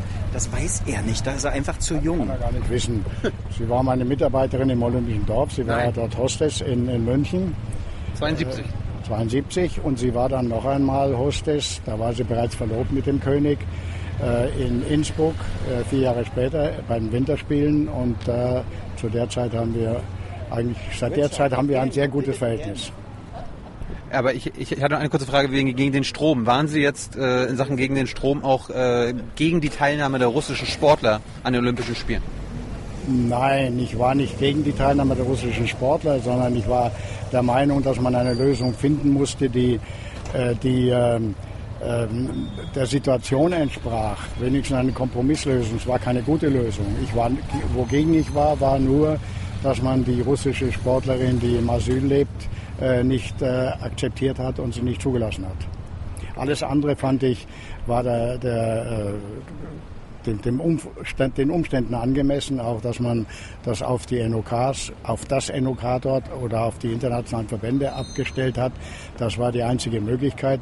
Und meine Aussage, die ich auch in Deutschland schon wiederholt gemacht habe, ist die, das IOC wird daran gemessen, was in anderthalb Jahren in Pyeongchang passiert. Da haben wir neue Spiele, die kann man mit Sochi vergleichen. Und wenn bei denen so etwas noch geht wie hier im Vorfeld, dann kann das IOC eigentlich vergessen, dass es äh, noch anerkannt wird in der Welt und das kann das Ende der Olympischen Spiele bedeuten. Das Ende, echt? Das kann das Ende der Olympischen Spiele bedeuten, weil die Kritik ja immer stärker wird. Da, da muss aber der Präsident Herr Bach aber noch einig, dann einiges tun, oder? Ja, selbstverständlich muss er das tun, er weiß das aber auch. Und ich habe ich hab jetzt von ihm äh, vorhin noch gelernt, letzte Frage, dass IOC manchmal auch als internationale organisierte Kriminalität da, das steht.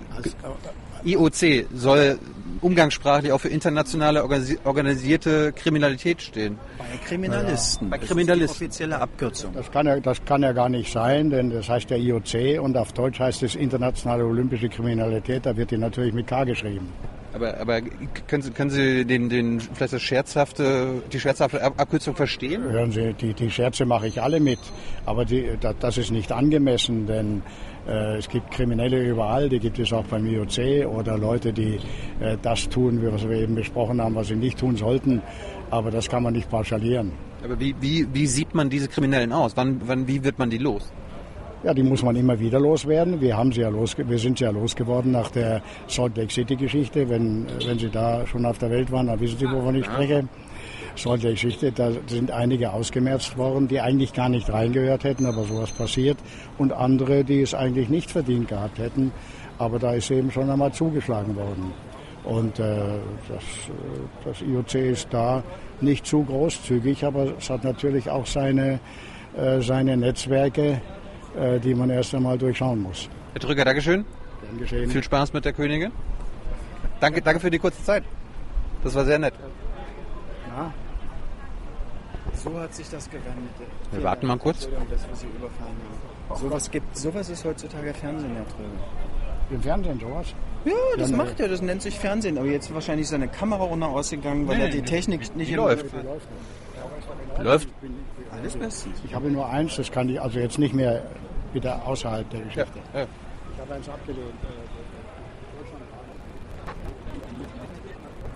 Wir sehen jetzt gerade ein Hintergrundgespräch. Der Ton und das, die Kamera läuft ja noch weiter. Nur möchten Sie natürlich privat bleiben. Das sind die sogenannten Hintergrundgespräche.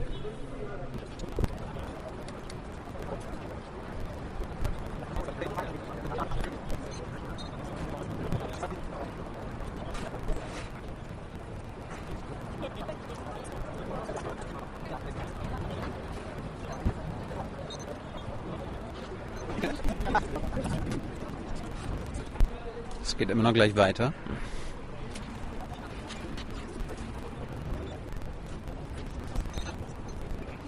Ich bin ja gespannt, ob man gleich noch was sieht. Es ist jetzt mittlerweile dunkel geworden. Gegen 18 Uhr geht hier die Sonne unter. Wir haben ja Winter. Ne? Sommerspiele im winterlichen Brasilien.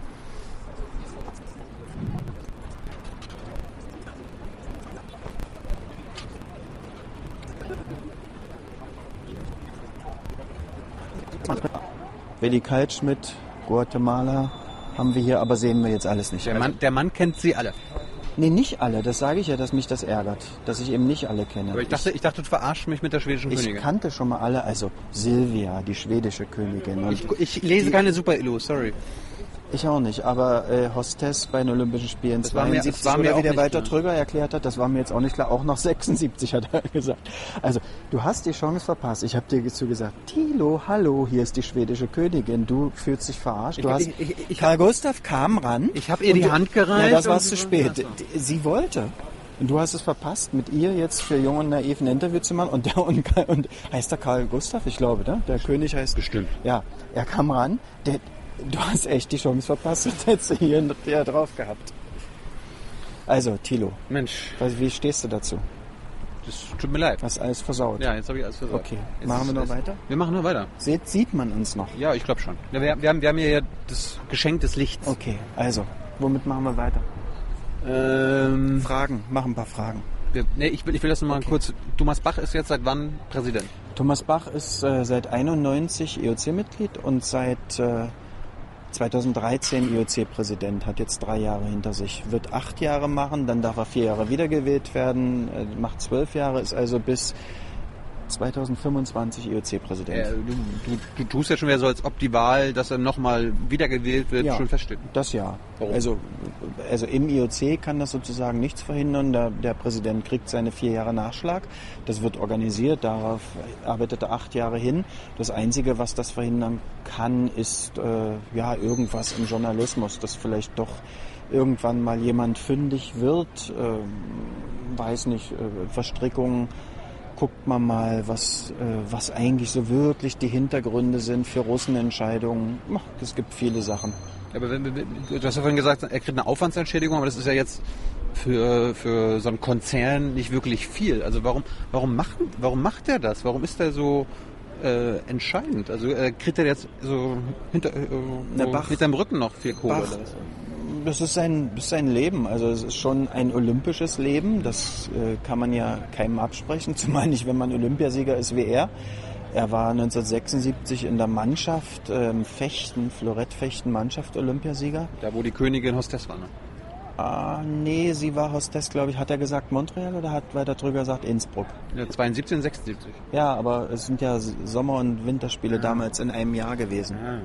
Na gut, das haben wir, das müssen wir recherchieren. Das wird recherchiert. Also äh, ich denke mal, dass, dass, sie, so- dass das sogar Innsbruck war. Also er in Montreal, 76 Olympiasieger, äh, 53 geboren, ähm, Vater äh, relativ früh verloren, kommt aus relativ einfachen Verhältnissen. Sport hat ihm da äh, im wahrsten Sinne des Wortes alles gegeben in Tauberbischofsheim. Äh, dann äh, von, vom damaligen IOC-Präsidenten Samaranch, der 1980 übernahm, Juan Antonio Samaranch, äh, auserwählt, zusammen mit Sebastian Coe, der jetzt Präsident des Leichtathletik-Weltverbandes ist, auserwählt für die erste IOC-Athletenkommission. Die wurde 1981 au- äh, eingesetzt, IOC-Session und IOC-Kongress in Baden-Baden. Den hatten wir vorhin ganz kurz erwähnt, erwähnt als es darum ging, ähm, weil 81 wirklich der, der, der Wendepunkt war, weg vom Amateurismus zur Vermarktung Olympias und Öffnung für Profisportarten und für Kommerzialisierung. So, und dann in den, äh, dann hat er seine sportpolitische Ausbildung so richtig bekommen. Er hat Jura studiert, er hat Doktorarbeit äh, gemacht, äh, 83 in, in Würzburg an der Uni und hat seine sportpolitische Ausbildung gekriegt von 85 bis 87 bei Adidas, bei Horst Dassler. Horst Dassler war damals Adidas-Chef, hat äh, die Sportvermarktung äh, Olympias begründet mit ein paar anderen zusammen. Ähm, nach dem Prinzip, was er begründet hat, zusammen mit äh, Pat Nelly und, äh, und anderen, ähm, wird heute noch, werden heute noch die Spiele vermarktet. Wir haben das vorhin kurz skizziert, also diese äh, äh, Produktkategorien, Exklusivität und so weiter. Und da war Bach und äh, Dassler hat aber auch, das muss man auch sagen, immer wieder, hat auch eine gigantische Korruptionsmaschine entwickelt, inzwischen alles gerichtsfest bewiesen. Kommt jetzt wieder jemand? Äh, Bach hat aber nie davon etwas mitbekommen. Das ist äh, Olegario Vasquez Rania. Das ist äh, der Präsident des Schützenweltverbandes. Ich muss mal was aufnehmen, vielleicht geht das noch. Jetzt ist es zu spät, aber kommen ja noch ein paar. Das ist äh, Mexikaner, äh, jetzt auch schon 80, äh, Prä Präsident des Schützenweltverbandes. Alles junge Kerle im IOC. Ne? Und ja, genau, Steinreich, ähm, der hat einen Haufen Krankenhäuser. Äh, Krankenhäuser, also äh, Privatkrankenhäuser. Also damit kann man, kann man relativ gutes Geld machen. Sein Bruder war auch IOC-Mitglied, Mario Vasquez Rania, Don Mario genannt. Ähm, der ist im vergangenen Jahr gestorben, war Chef äh, aller Olympischen Komitees. Das Lustige war, ich habe mal mit äh, Olegario Vasquez Rania vor mittlerweile 20 Jahren über seinen Bruder Mario gesprochen. Und da hat Olegario mir mal gesagt, ähm, ich will gar nicht wissen, womit Mario sein Geld verdient. Das Besondere an Mario war, dass er mit den, ähm, wie heißen die Drogenbarone, mit den Barones ganz gut konnte.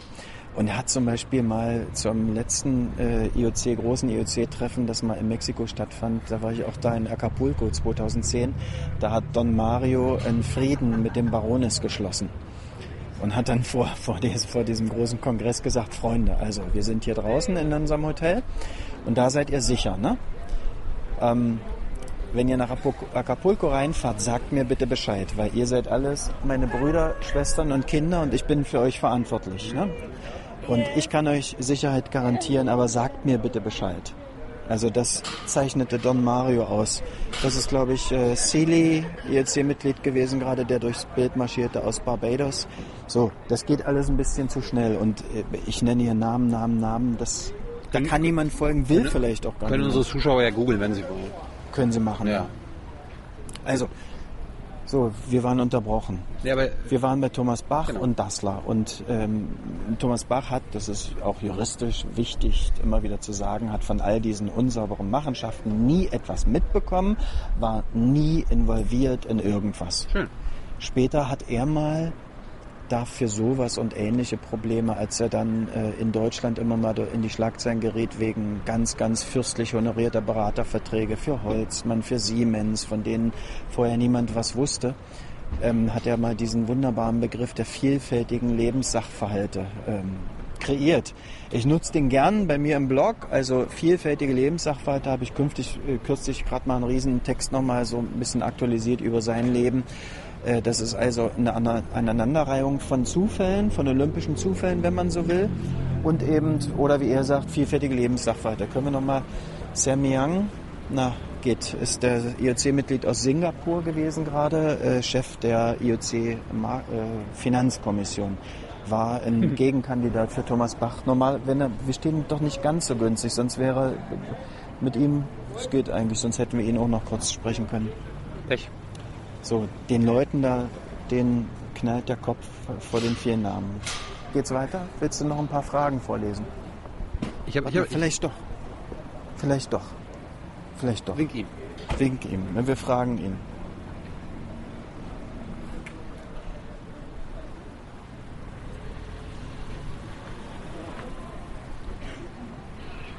Samyang, excuse me. Can this guy, which is a very famous internet guru in Germany, can he ask you a few questions, just two? No, what are the questions? Yeah? Harmless, okay? Okay, Not about Pateke. okay. Okay, do it. Come here. Can, could, could you come here? Yeah. Could you introduce yourself real quick? Hi, Samyang. Mm. Hi, What do you do in the IOC? IOC member. But what do you do? What do I do? Yeah. I'm a IOC member.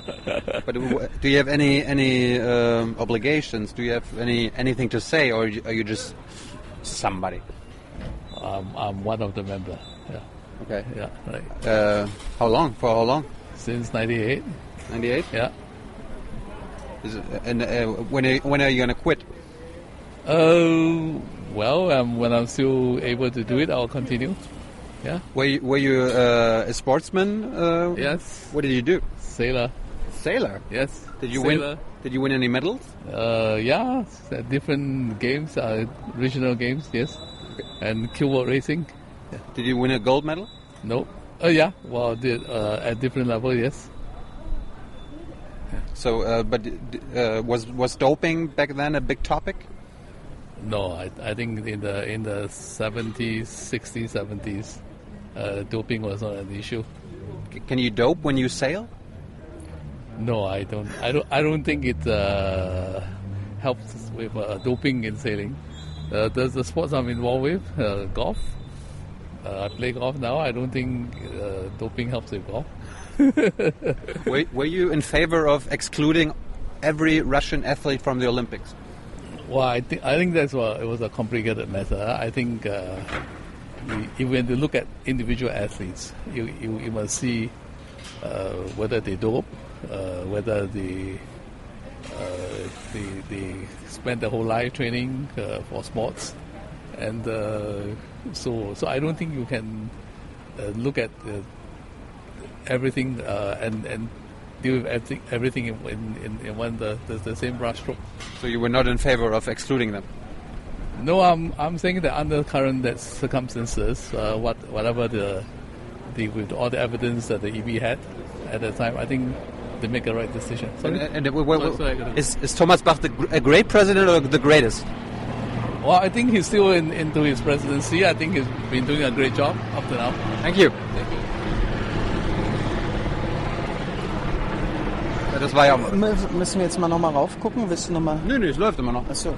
Achso. Ja, ja. dann stehen wir noch richtig. Ja, ja. Wir haben ein Okay. Licht, Licht und alles ist Okay, alles gut. das- er ist gerade nur aus dem Bild gelaufen, das war hast, lustig. Hast, hast du die Bilder auch gesehen? Ist da noch nicht genug Licht wirklich für uns? Weil wenn ich gucke, sieht man im, die, man sieht gar nichts in den Gesichtern oder so. Ist total, total dunkel. Das ist jetzt. Aber jetzt hören wir auf. Da kommt Barry Meister aus Neuseeland. Der geht, also der ist jetzt, der reingeht, da, nee, da geht er an der Seite rein. Hier darf er nicht rein. Siehst du, der hat wahrscheinlich zwei Enkel dabei. Das sind wieder die vier Leute, von denen ich gesprochen habe.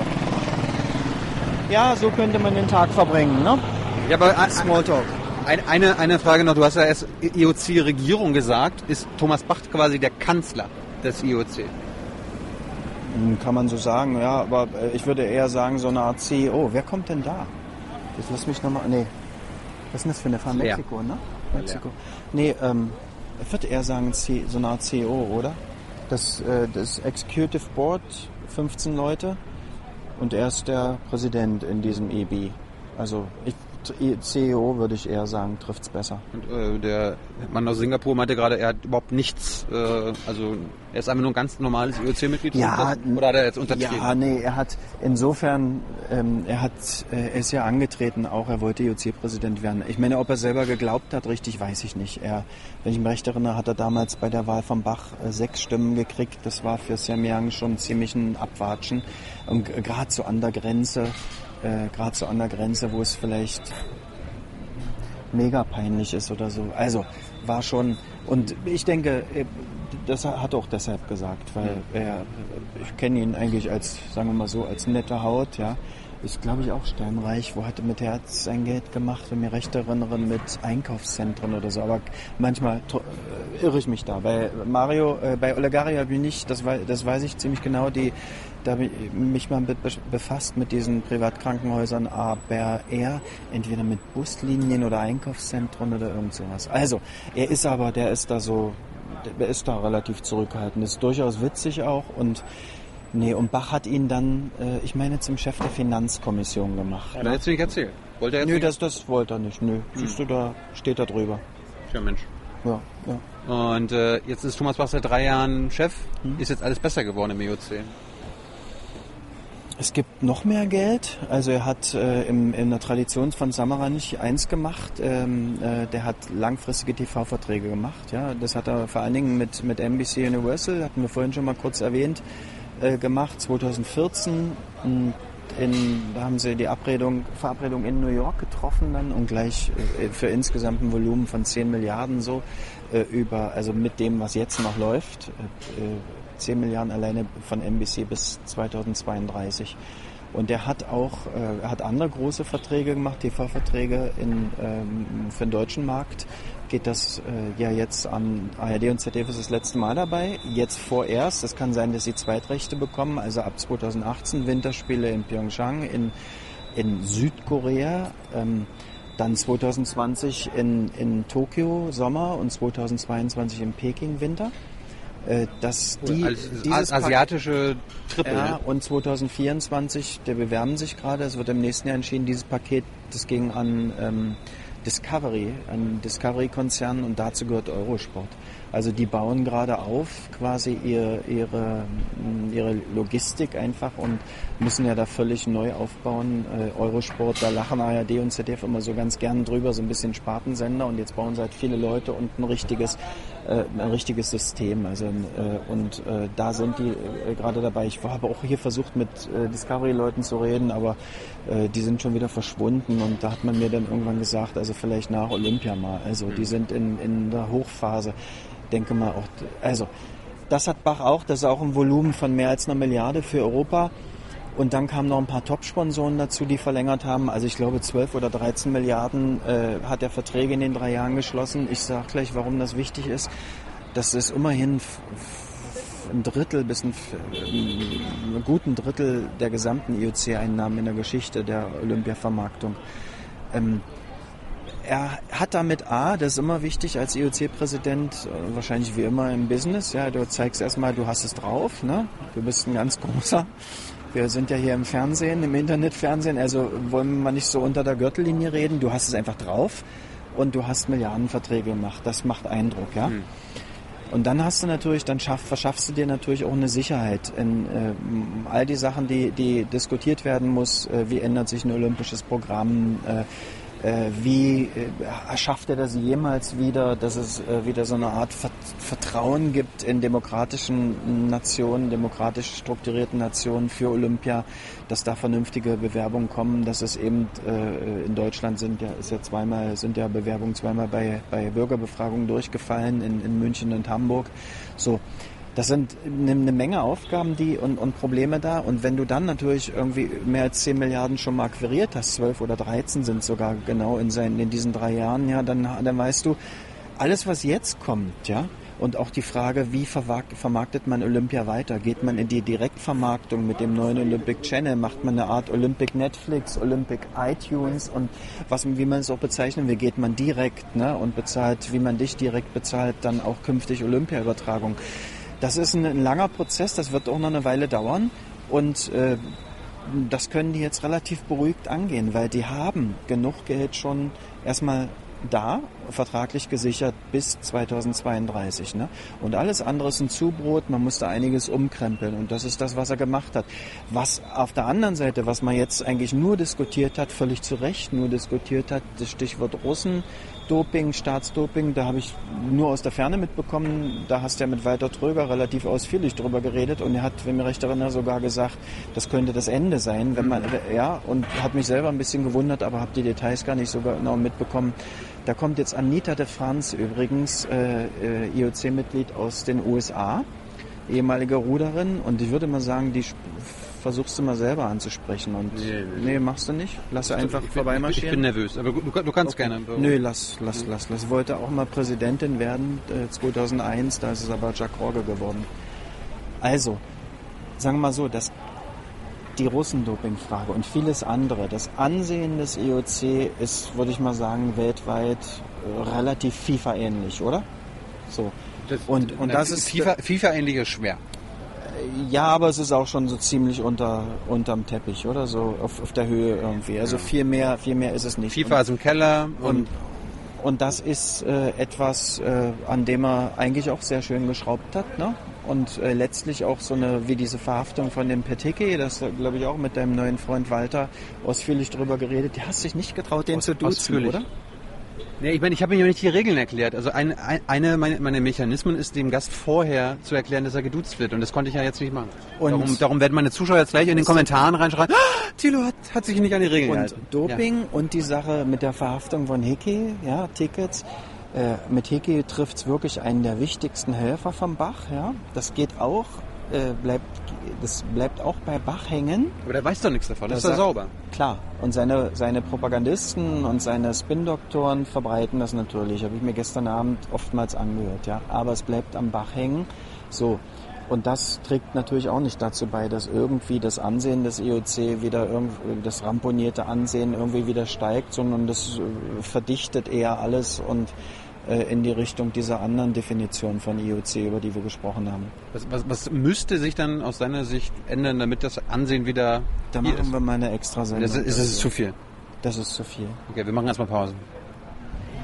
So, wir sind jetzt weitergezogen. Wir sind jetzt nicht mehr in Barra, sondern Jetzt sind wir richtig in Rio. Wir sind Copacabana, muss man glaube ich nicht so viel sagen.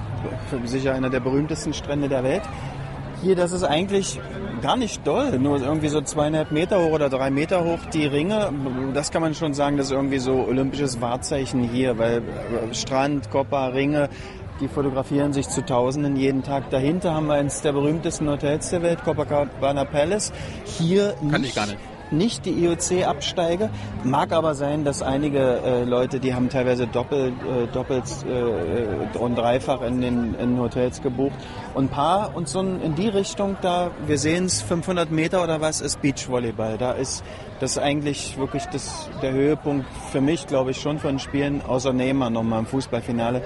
Und hier tobt irgendwie so, hier, ich glaube, hier ist, mir gefällt es hier ganz gut, aber nicht, weil es die Copa an sich ist, sondern weil hier hast du echt so ein bisschen ähm, die Verbindung zwischen normalem Leben hier, natürlich touristisch sehr angehaucht, logisch, und dann eben Olympia.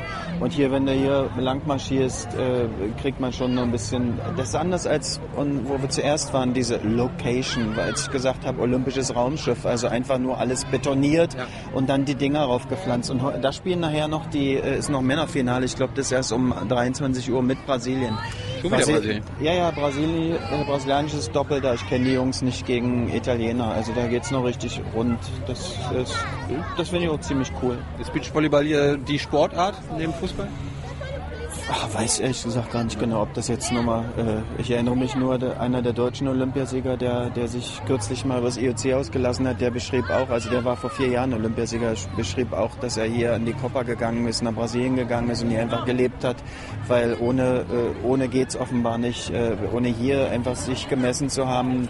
Ähm, da hast du wahrscheinlich bei den normalen äh, Ipanema oder, äh, oder Copa, da hast du wahrscheinlich, keine Ahnung, hier hast du wahrscheinlich 100 äh, äh, Freizeitsportler, die so gut spielen, dass sie auf der World Tour mitspielen könnten. Kann ich mir vorstellen, ich weiß nicht. Apropos, ohne geht's nicht. Ich wollte mal über Doping sprechen. Ich dachte, wir freuen uns an den Ringen und, und äh, machen noch einen schönen Abend. Doping, okay. Ähm, wird in allen Sportarten kontrolliert, weil ich, ich hatte ja gerade den, den, den äh, einen vom IOC ja schon gefragt, ob der war ja Segler. Ich meinte so, kann man im Segeln eigentlich dopen? Also werden die Segler äh, alle wirklich? Also kontrolliert werden sie alle, sind alle im, in diesem äh, Kontrollsystem drin, wobei Werden alle kontrolliert oder eine Stichprobenart? Es sollten ab einer bestimmten Niveau sollten sie alle äh, Kontrollen aufweisen können und allen äh, und, äh, und, und in so Schwerpunktsportarten eigentlich dann auch einen, einen äh, biologischen Pass haben und sowas alles. Ja, im ähm, Segeln wird es nur eine Sportart sein, wo es relativ wenig kontrolliert wird, ähm, aber grundsätzlich kannst du sagen, es gibt doch keine Sportart, wo nicht gedopt wird. Irgendwas geht immer. Wirklich? In jeder Sportart wird Ja, gedopt? absolut, ja. Auch im Beachvolleyball. Klar. Äh, Das ist, Warum? wenn- Warum- wenn, ich warum- nur, warum- wenn ich da nur sehe, äh, ist, ist äh, unfassbar kraftraubend. Ja, und, und damit hast du, kommst du schon auf einiges. Ne? Ähm, äh, bin kein Beachvolleyball-Doping-Experte, aber ähm, äh, in jeder Sportart. So, jetzt erklären Sie mal äh, diese Problematik mit den Russen. Sie, es, gab, es gab einen Dopingskandal im, in Russland. Also in, in, in oh Gott, wenn man es in Kurzfassung äh, Probier's. fassen will, okay, das gibt zwei. Hier wird gespielt. Das no problem. geil. No problem. So. Äh, es gibt, es gibt äh, quasi zwei Erzählstränge dabei. Ne? Das eine ist, ähm, oder das bringt zusammen. Die Russen haben 2010 in Vancouver, waren Olympische Winterspiele, da waren die Spiele an Sochi schon vergeben für 2014. Und da haben sie für ihre Verhältnisse ganz schlecht abgeschnitten. Ne? Zahlen habe ich nicht mehr im Kopf. Und die waren, und danach ging es dann so, also äh, da hat, da war zu dem Zeitpunkt war Putin Ministerpräsident und Medvedev war der Präsident, als sie einmal gewechselt hatten. Und das war in Russland, das war irgendwie so eine, wie so eine kleine nationale Schande aufgema äh, so. Und dann hat, haben Medvedev und Putin im Prinzip die gesamten Führungen in den Verbänden und im Nationalen Olympischen Komitee ausgetauscht. Haben wir also schon mal den Anfang von einer klaren, vom klaren Diktat der Politik. Normalerweise, wenn es nach olympischen Regeln geht, nach diesem, nach dieser sogenannten Charta des IOC, hätte Russland suspendiert werden müssen. Ja, das ist so, auch in der FIFA ist das so, da hat auch äh, zu der, zu dem Zeitpunkt ungefähr ähm, da wurde auch der Verbandspräsident äh, abgesetzt und ich glaube Mutko kam da rein dann äh, oder oder Mutko wurde mal wieder abgesetzt. Also es geht ja immer hin und her, heuern und feuern und streng nach den Regeln sperrt die FIFA gern mal einen äh, den nationalen Verband und das IOC sperrt auch gern mal einen NOK. Aber immer in dem Moment, wo jemand äh, interveniert, sozusagen auf der Seite der Guten, meine Interpretation, auf der Seite der Guten. Ja, wenn die Mächtigen jetzt intervenieren, dann wird, ähm, dann wird nicht, und wenn es nicht gegen das IOC geht, dann äh, handelt das IOC auch nicht. Also in dem Fall klares Diktat der Politik. Medvedev und, und Putin haben die Sportarten neu besetzt und dann gab es in Sochi, wenn ich mich recht erinnere, ähm, kann man sogar auf der Website des Kreml und so in diesen Videos immer noch nachschauen. Dann gab es so eine Vollversammlung äh, der, der sämtlicher Sportvertreter und Sportfunktionäre und dann wurden sie halt eingeschworen darauf. Ne? So, das ist aber das, was man öffentlich sehen kann. Äh, inoffiziell war dann natürlich, also da wurde ein Dopingprogramm entwickelt. Ne?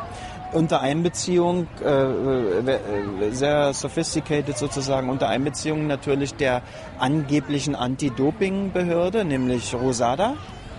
Und unter Einbeziehung auch der, äh, der Doping, also des Doping-Kontrolllabors. Ne? Dieser Typ Rodchenkov, Grigori, der kürzlich dann nochmal ausgepackt hat, richtig äh, New York Times vor allem und vorher, glaube ich, bei 60 Minutes auch, ähm, der war eben Laborchef und der war dann auch Laborchef in Sochi. Und also und und das ist die alte Variante. Also man entwickelt ein auch ein Dopingprogramm. Man sagt Vancouver Scheiße. Wir müssen jetzt unfassbar Medaillen produzieren. Also wir gehen ran ersetzen die Verbandsführung ersetzen im nationalen olympischen Komitee die Führung. Das ist auch passiert. Leonid Tjagatschow ist weg und Alexander Schukov der als Belohnung jetzt auch noch ins IOC einziehen durfte, ist da. So, und dann läuft das alles. Unter Federführung auch noch ein äh, des, äh, des Sportministeriums. So. Und dann kann man genau in diesen vier Jahren bis Sochi dann sehen, wie sich die Leistungen der Russen äh, durch Querbeet quasi radikal verbessert haben. Und dann kamen sie von Vancouver, ich habe das nicht mehr im Kopf, welchen Also Platz. Sommer- und Wintersportart. Wir reden über Winter jetzt mal. Dann kamen sie von Vancouver, Medaillenwertung, weiß ich nicht mehr genau, wo sie auf 10 waren oder so und jedenfalls ihr schlechtestes Resultat seit vielen Jahren hatten. Und dann kommen sie eben äh, auf, in Sochi vier Jahre später auf 1. Und mit dem absoluten negativen Höhepunkt auch, dass eben äh, nicht nur über Jahre positive Proben, ich glaube, es ging, äh, was jetzt bis jetzt dokumentiert ist, ging um ungefähr 670, ich habe die Zahlen schon nicht mehr parat, also- oder 700. Dann gab es tausende vernicht, also positive Proben, die, äh, die vertuscht und vernichtet wurden. Dann gab es tausende andere, die äh, Proben überhaupt, die vernichtet wurden. Und mit dem absoluten Höhepunkt, dass man während der Olympischen Spiele in Sochi eben die, äh, die äh, Proben von Russen, die im Dopingprogramm unterlegen waren, also in so Nacht- und Nebelaktionen unter Einbeziehung des Inlandgeheimdienstes, dass man die Proben, also den Urin ausgetauscht hat.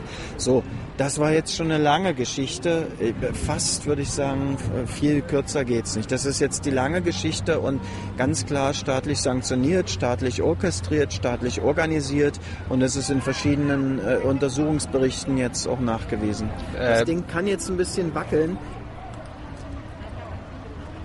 weil wir da, ja, weil die Kamera da Wir sind, wir sind hier live an der Copacabana und junge Leute klettern gerne. Also er, er hört auch nicht. Ist ihm, ist, ist, ist ihm egal. Ist dem wurscht. Jetzt weiter. Dann musst du bist der Boss. Kamera, Kamera. Come here. Speak English? No. Look. Kamera. Thank you. I'm sorry. So, Obrigado. So, Sehr diplomatisch. Gott in, in mein Portugiesisch. Wie ist dein Portugiesisch? Nicht existent. Meins auch nicht, okay. Obrigado. So, wo waren wir? Äh, du, du hast jetzt über dieses Winterdoping-Programm Ja. quasi. Und es gab, Im, es im, gab Sommer, im, Im Sommer lief es analog. Also äh, wir sind da, wir, Entschuldigung, wenn, also sowohl die, die richtigen Ermittler, Journalist, äh, man ist da äh, eigentlich immer noch am Anfang äh, und, und hat, äh, soweit man überhaupt Beweismittel sichern konnte und so, dass ähm, auch nur ein Bruchteil dessen, was, was abgelaufen ist, kann man nur beschreiben. Also Richard McLaren, das ist dann äh, von der WADA, von der Welt-Anti-Doping-Agentur eingesetzter Sonderermittler quasi, der schon jetzt bei zwei so Untersuchungsberichtungen groß dabei war und der jetzt von der, vom IOC auch noch ein Mandat kriegt, das weiterzumachen. Ne, der sagt ganz klar, ähm, wir wissen nur einen Bruchteil, ähm, kann nur versuchen sozusagen aus den, aus den Resten ähm, äh, und was zu skizzieren. Aber das, was man weiß und was eben wirklich äh, dokumentiert ist, das ist, das ist gigantisch. Das ist im Vergleich zu anderen Dopingsystemen.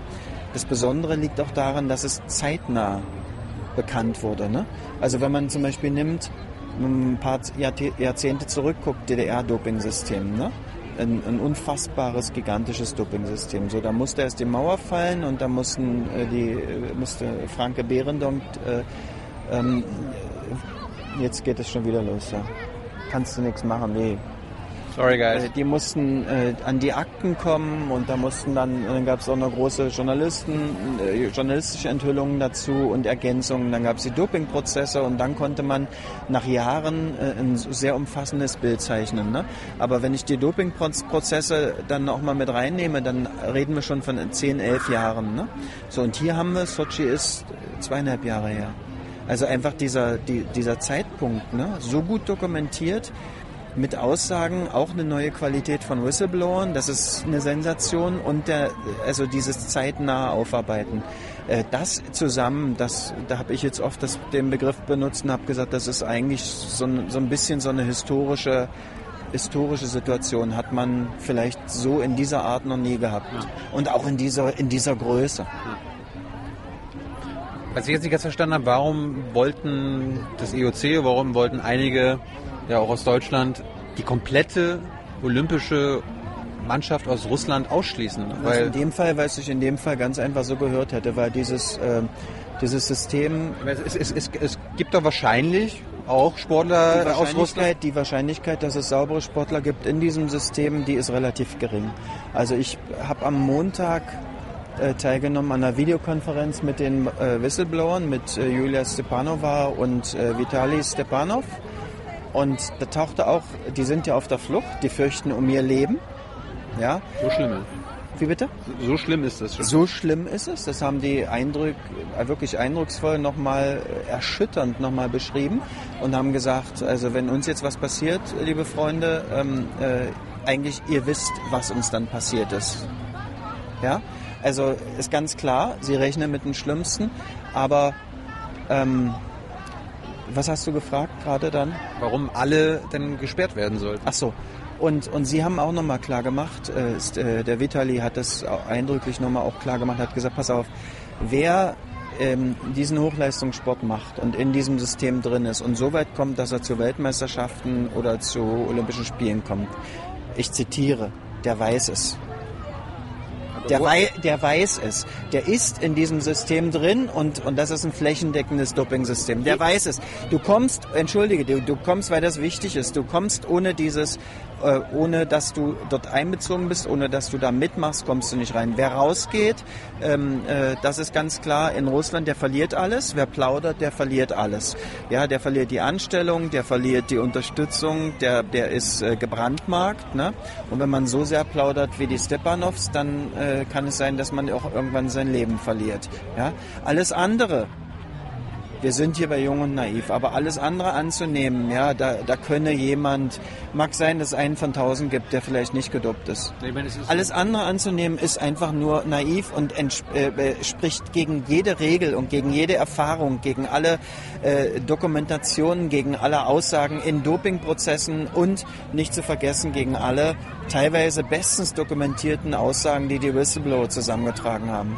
Aber gibt es nicht eine individuelle Unschuldsvermutung. Also, kann also, schon also, sein, äh, kann schon sein. Und jetzt kommt was anderes auch. Und das finde ich auch sehr, sehr eindrucksvoll. Das ist in verschiedenen Berichten auch beschrieben. Das im McLaren-Bericht, den hatte ich erwähnt, oder auch im Bericht von äh, vom Leichtathletik-Weltverband IAF, ähm, der ähm, Mitte Mitte Juni dann auf dieser Grundlage dann nochmal den russischen Verband die Suspendierung aufrechterhalten hat.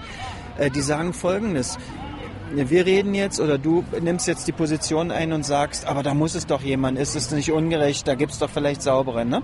So, und da, diese Argumentation nehmen die aber auf, logischerweise, und sagen, ja, es mag sein, dass es saubere gibt, aber wer spricht in diesem Zusammenhang von den Hunderten, von den Tausenden, die sozusagen um die Früchte ihres Lebenswerks gebracht wurden? Nehmen wir mal an, die sind auch sauber ja, aus dem Ausland nämlich, die nach Russland, nicht nur nach Sochi, sondern in Russland haben seit 2010 äh, knapp 20 Weltmeisterschaften in olympischen Sportarten stattgefunden.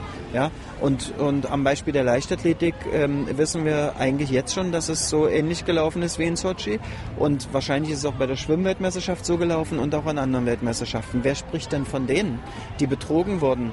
Die eben nicht jetzt olympische Medaillengewinner sind oder nicht äh, ins Finale bei Olympia kamen.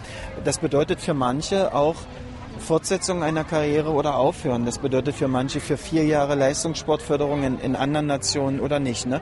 Über die spricht keiner. Und das ist diese Abwägung, die die getroffen haben und, und wie ich fand, überzeugend auch, ähm, die in diesen Berichten und die gesagt haben, also nehmt bitte das mit zur Kenntnis, ja.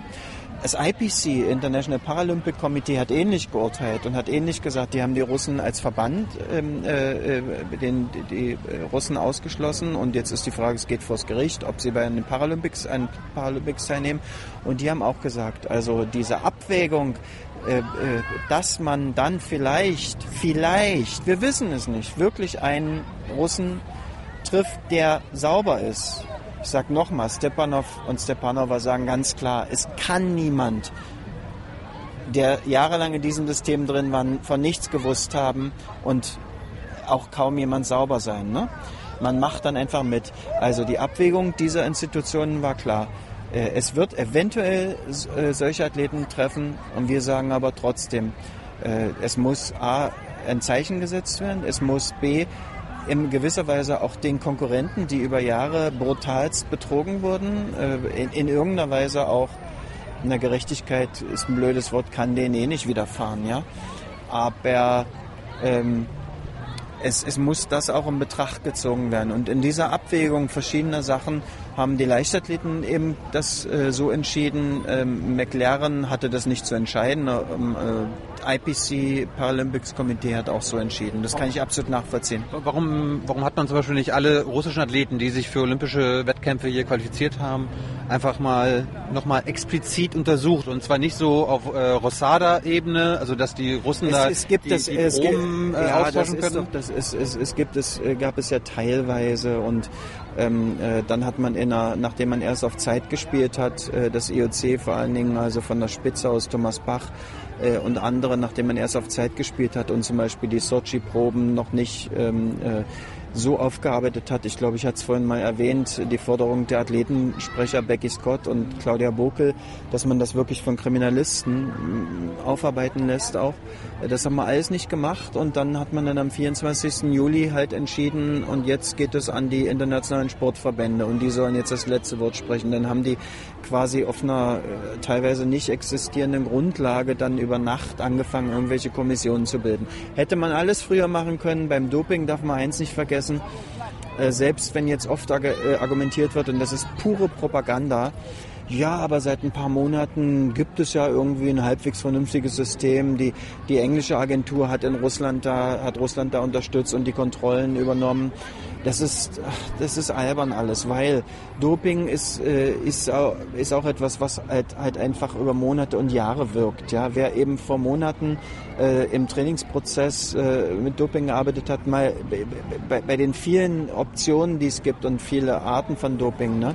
äh, mal was ganz Einfaches äh, gesagt. Also Belastungen, bestimmte Trainingsbelastungen und Umfänge kannst du nur gehen, ähm, kannst du besser gehen, wenn du halt dopst. Ja? So, und da ist das Entscheidende. Das heißt, im Prinzip bleibt das, was den Vorteil, den du dir verschaffst, ne, der bleibt quasi im Körper. Ja?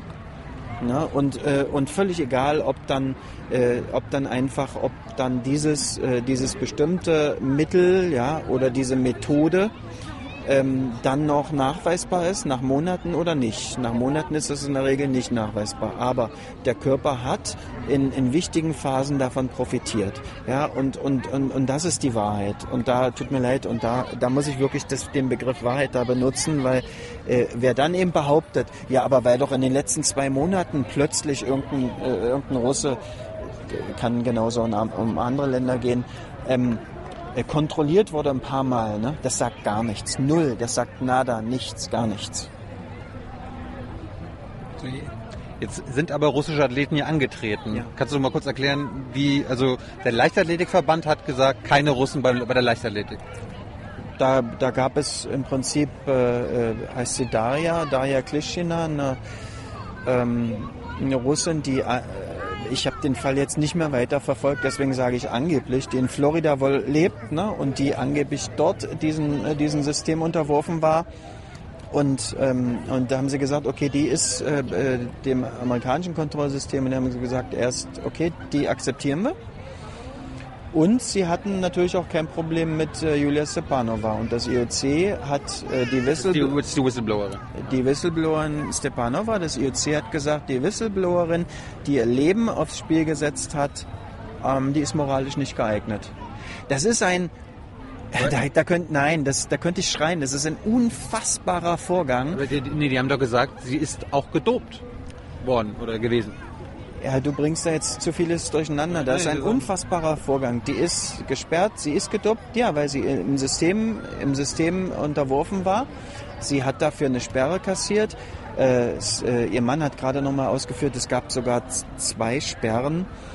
Sie hat also das abgesessen, ja, ähm, und ist, äh, ist demnach schon deshalb eigentlich für Olympia, man hat eine Sperre abgesessen und es ist, ist so nach höchst äh, sportlich richterlichem Entscheid kann man dann also äh, auch nicht für ewig äh, grundsätzlich ausgeschlossen werden, wenn man bestimmte andere äh, äh, Voraussetzungen erfüllt. So, Sie ist jetzt aber als Whistleblowerin, nachdem sie alles ausgepackt hat, nochmal ihr Leben riskiert hat, ihre Existenz eh schon versaut ist, die müssen völlig neu anfangen im, im anderen Land und noch dazu äh, um ihr Leben fürchten muss, um, ne- um ihr Leben, um das Leben ihres Mannes, um das äh, Leben des Kindes. Und dann ist sie vom IOC bestraft worden, zum dritten Mal bestraft worden, äh, dass gesagt wurde, sie ist moralisch nicht geeignet. Also wer hier moralisch nicht geeignet ist, das sind genau die IOC-Leute in der IOC-Führung, die das entschieden haben. Äh, mit Bach an der Spitze. Also das ist ja eindeutig. Jelena Isembaeva beispielsweise, okay, noch nicht äh, positiv getestet, die äh, Putin quasi, sagen wir mal, untergeben. Ne? Äh, manche sagen, das wird die künftige Duma-Chefin.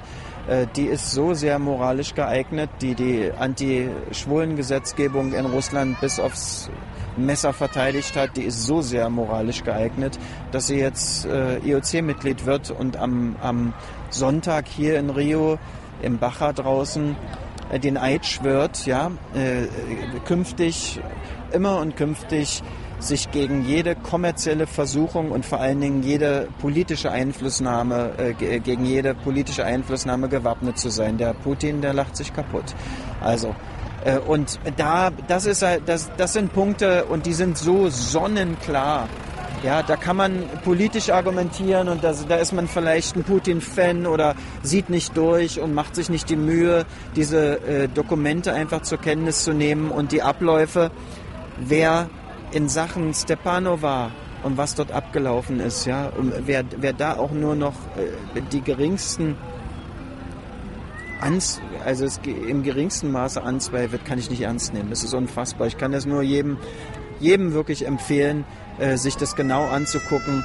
Und der Umgang mit Whistleblowern in dem Zusammenhang, das ist, äh, ist eine Katastrophe. Also da bleiben einem eigentlich die Worte weg. Und ich bin andererseits auch relativ froh, dass ich nicht äh, unter die Gürtellinie gehe in, in, in einer Wortwahl jetzt. Das ist eklig. Eklig. Ich wollte ja nicht die Ergebnisse anzweifeln, ich wollte nur verstehen, warum quasi ein Kollektiv bestraft werden soll, anstatt dass ja, weil die, es äh, das haben, hast, du, hast du ja schon erklärt. Ja, nochmal, das, das, das kann schon sein, dass dann, äh, dass es einen von tausend gibt, der vielleicht wirklich, sagen, nennen wir es mal, unschuldig ist. Ja. Kann schon sein.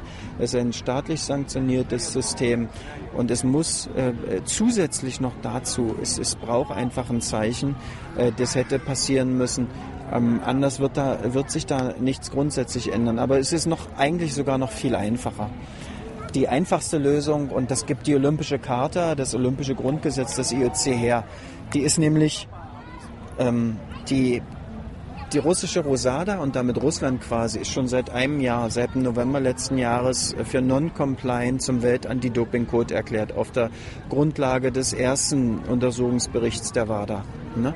Das alleine diese Non-Compliance, Betrug, großflächiger Betrug, großflächiger Betrug, in, in, äh, totale Unterminierung, Unterwanderung ähm, äh, des sogenannten Anti-Doping-Systems. Ne? Ähm, das alles hätte schon gereicht, um laut Olympischer Charta das russische NOK zu suspendieren. Okay? Ja wie es das IOC in manch anderen Sachen macht. Ich, ähm, nämlich wenn, wenn politisch interveniert wird, äh, wenn es dem IOC nicht gefällt. Hier ist es aber Putin.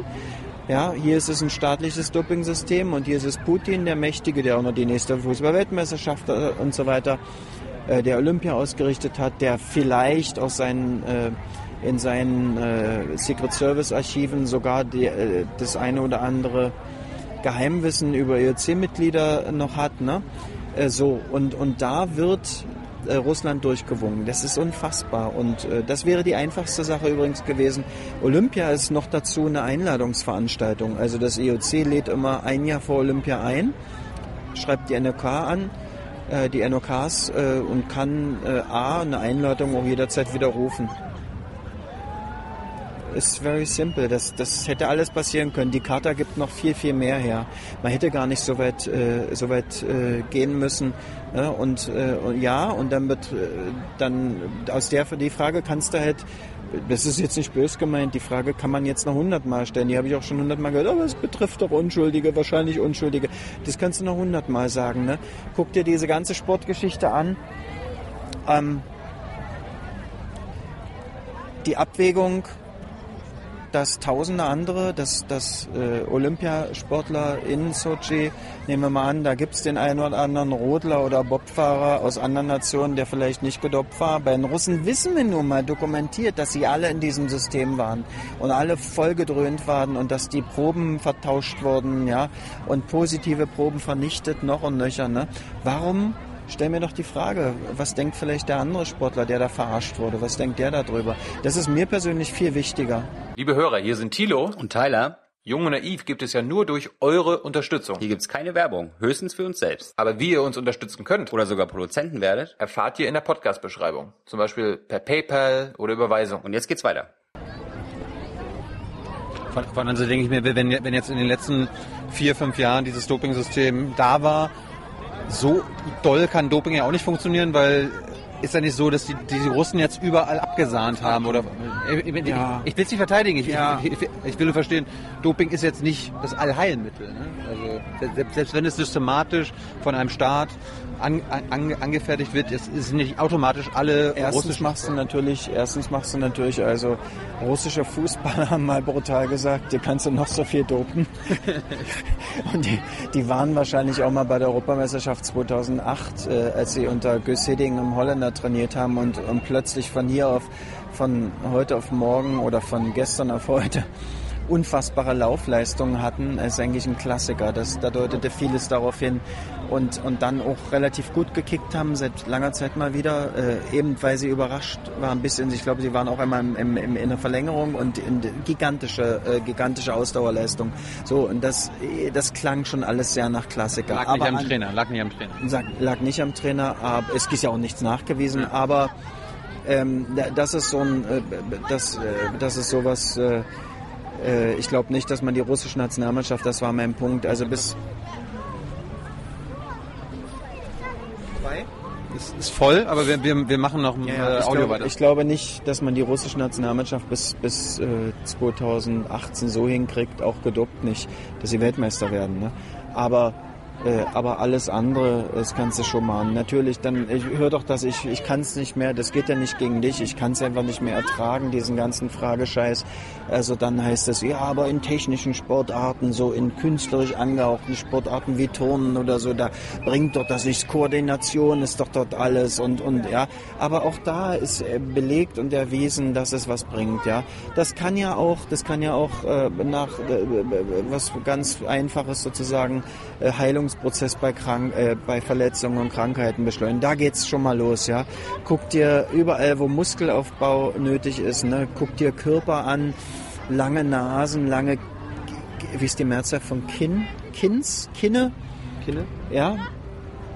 Ah, du bist schlank, aber dein Kinn von der Seite sieht, sie würde ich auch schon sagen, hat eh, könnte ein, ähm, ein Wachstumshormon gedopter sein und so. Also äh, Kann, kann ich nicht bestätigen, aber und hier Vielleicht bin ich da jetzt äh, mir inzwischen auch ein schlechter Gesprächspartner. Ich, ich kann es wirklich nach. Ich habe diesen dieses Doping-Thema jetzt so lange bearbeitet und in den letzten Jahren schon gar nicht mehr so intensiv, ja, aber auch bei Olympia und ich äh, bin da auch dann oft ungeduldig, weil ich habe da einfach schon zu viel Lügner erlebt und zu viel bei Olympia und bin dann von Journalisten angemacht worden, weil ich Fragen gestellt habe und manchmal ein paar Tage später, manchmal Jahre später habe ich fantastische Erlebnisse gehabt, weil dann endlich eine, die, eine der, einige der größten Doper der Olympiageschichte dann endlich mal erwischt wurden. Kostas Kanteris in, in Athen, das war fantastisch, sage ich voller Schadenfreude. Ja, ähm, der Trainer, der, der, der mich verprügeln lassen wollte über Jahre, äh, oder, oder äh, Michael Smith de Bruyne, äh, eine Holländerin, äh,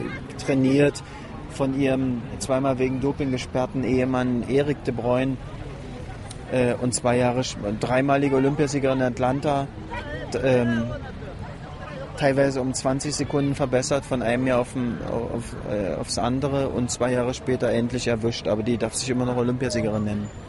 Wenn es jetzt eh nur Audio ist, können wir aufhören. Das ist, wir haben jetzt ein bisschen, Aber du bisschen, hast... bisschen du, wieder. nee, ich fette Sau. Ich habe... Muss ich so reingucken. Aber...